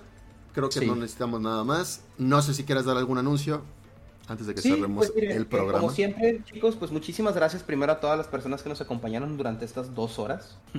Sí, cada vez estamos peor, ¿no? A ver. No, cada vez estamos mejor, ¿no? Bueno, está perfecto, eh, pues, pero así. Me realmente ver la, la, ¿cómo se llama? Las pláticas que se gestan en el chat también, ¿no? Completamente, las cosas que yo aprendo, las cosas que me gusta pensar que gente aprende de nuestras pláticas también. Entonces, muchísimas gracias. La verdad es que no habríamos seguido haciendo esto de no ser porque tenemos una respuesta tan interesante como la que ustedes nos ofrecen, ¿no? Entonces, muchas gracias. Muchas, eh, muchas gracias. Nada más recordarles entonces de los proyectos que tenemos en Reroll, por supuesto. Entonces, acabamos ayer, ayer acabamos de tener una jugada de, Cowboy Bebop. para aquellos que sean fans. Recuerden que siempre tenemos también jugadas así con, con sistemas alternos, hablando de, o settings alternos más bien. Para, pues, y, tú que tienes los pretextos de, de poner licencias de camite, ¿no? Está buenísimo. Es correcto, así es. Entonces, Cowboy Vivo además es mi anime favorito de toda la vida. Es muy Si alguno de ustedes sigue sin verlo, por favor, hágase el favor de... ¿Qué, qué se está haciendo? Sí, sí, sí. Eh, Yo odio el anime, pero Cowboy Vivo, pues genial. Varias cositas interesantes. De hecho, Eric, por aquí anda Eric, si no me equivoco, no sé si ya lo grabaste, lo van a grabar, Eric, también es invitado de nuestro In the Mind of. Claro, debería salir hoy, ¿no? mentiras, pero- ¿Mande? Creo que sale, saldría hoy, ¿no? Hoy, hoy en la, en la noche, los lunes, en la- a las 8, es Mind, In the Mind Yes. of. Es correcto, entonces si quieren más saber un poquito más del proceso creativo del guapetón de Eric de Destiny Dice, pues échense una mirada, eh, ¿cómo se llama? Am, In the Mind of, ¿no? Que es el programa eh, que, que tenemos para al que estamos paulatinamente invitando todos los creadores. De hecho, no se, no se sorprendan algunos del chat si de repente les llega una invitacióncilla mía para pues que ustedes también participen allí. Este, tenemos obviamente pues nuestras jugadas de los domingos.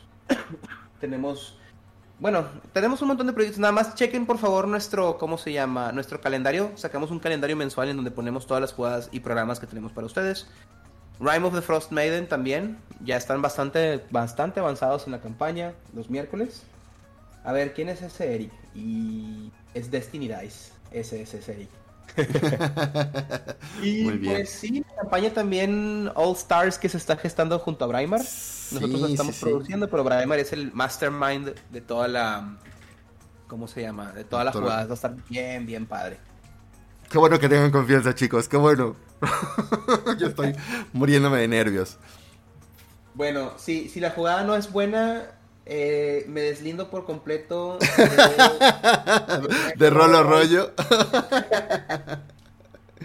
Me parece muy bien.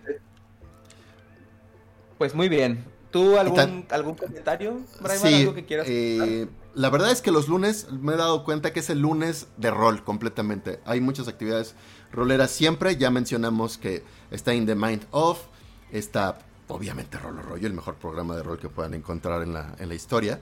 Eh, hoy en particular voy a, a- en, cuanto, en cuanto cierre este programa ya voy a dar público el video nuevo de, de Rol con Braimar eh, haciendo reseña de The Maze. Es un libro que salió hace un año, pero es muy bueno, para- sobre todo para los amantes del OSR. Y hoy también hay Rolquirias con Pita Cruz y con Chantal Flores. No me acuerdo si es su apellido Flores. Este, que es super, un, super podcast también con la perspectiva de chicas eh, jugando al rol. Está súper bueno, la verdad me, gusta bastante la dinámica que, se generan. Y hasta ahí recuerdo que hay cosas para los lunes. Y sí, efectivamente los recordamos la próxima semana a las 8 de la noche yo creo. No, a las 10 del... No, sí, a las 8 de la noche va a ser eh, el- la jugada que la llamamos Dungeons and Dragons, Sombras y Neblina, me parece. Que va a ser una jugada... Ah, importante, esto sí es importante. La jugada va a ser con material de SRD, nada oficial que no sea del SRD de, de Ah, quinta edición. la jugada, entonces. Eh, y con material de terceros, pero no oficial de Wizards of the Coast, ¿no? Entonces, prepárense para razas extrañas, re- prepárense para clases, si no clases completamente diferentes, clases con arquetipos que no habían visto y jugándose en el dominio del terror que diseñé yo para eh, el material este de Braimar en los dominios del terror.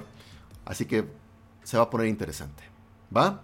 Y yo creo que con eso ya cerramos el programa. Ahora sí, dos horas y 15 minutos. Muchísimas gracias por habernos escuchado. Muchísimas gracias por haber estado tanto tiempo en esta, en esta conversación. Y nos estaremos escuchando la próxima semana. ¿Qué les parece? Rápidamente, Concilio, ¿dónde sale lo de Pita? Me imagino que te refieres a Rolquirias.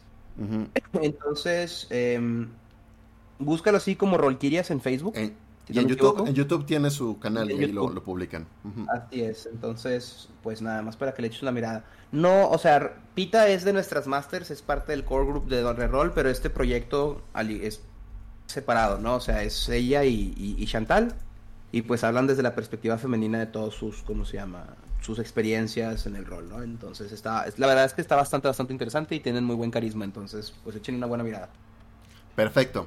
Pues bueno, con eso, con eso cerramos nuestro programa del día de hoy. Nos estaremos escuchando la próxima semana. Chaos. Nos vemos. Bye.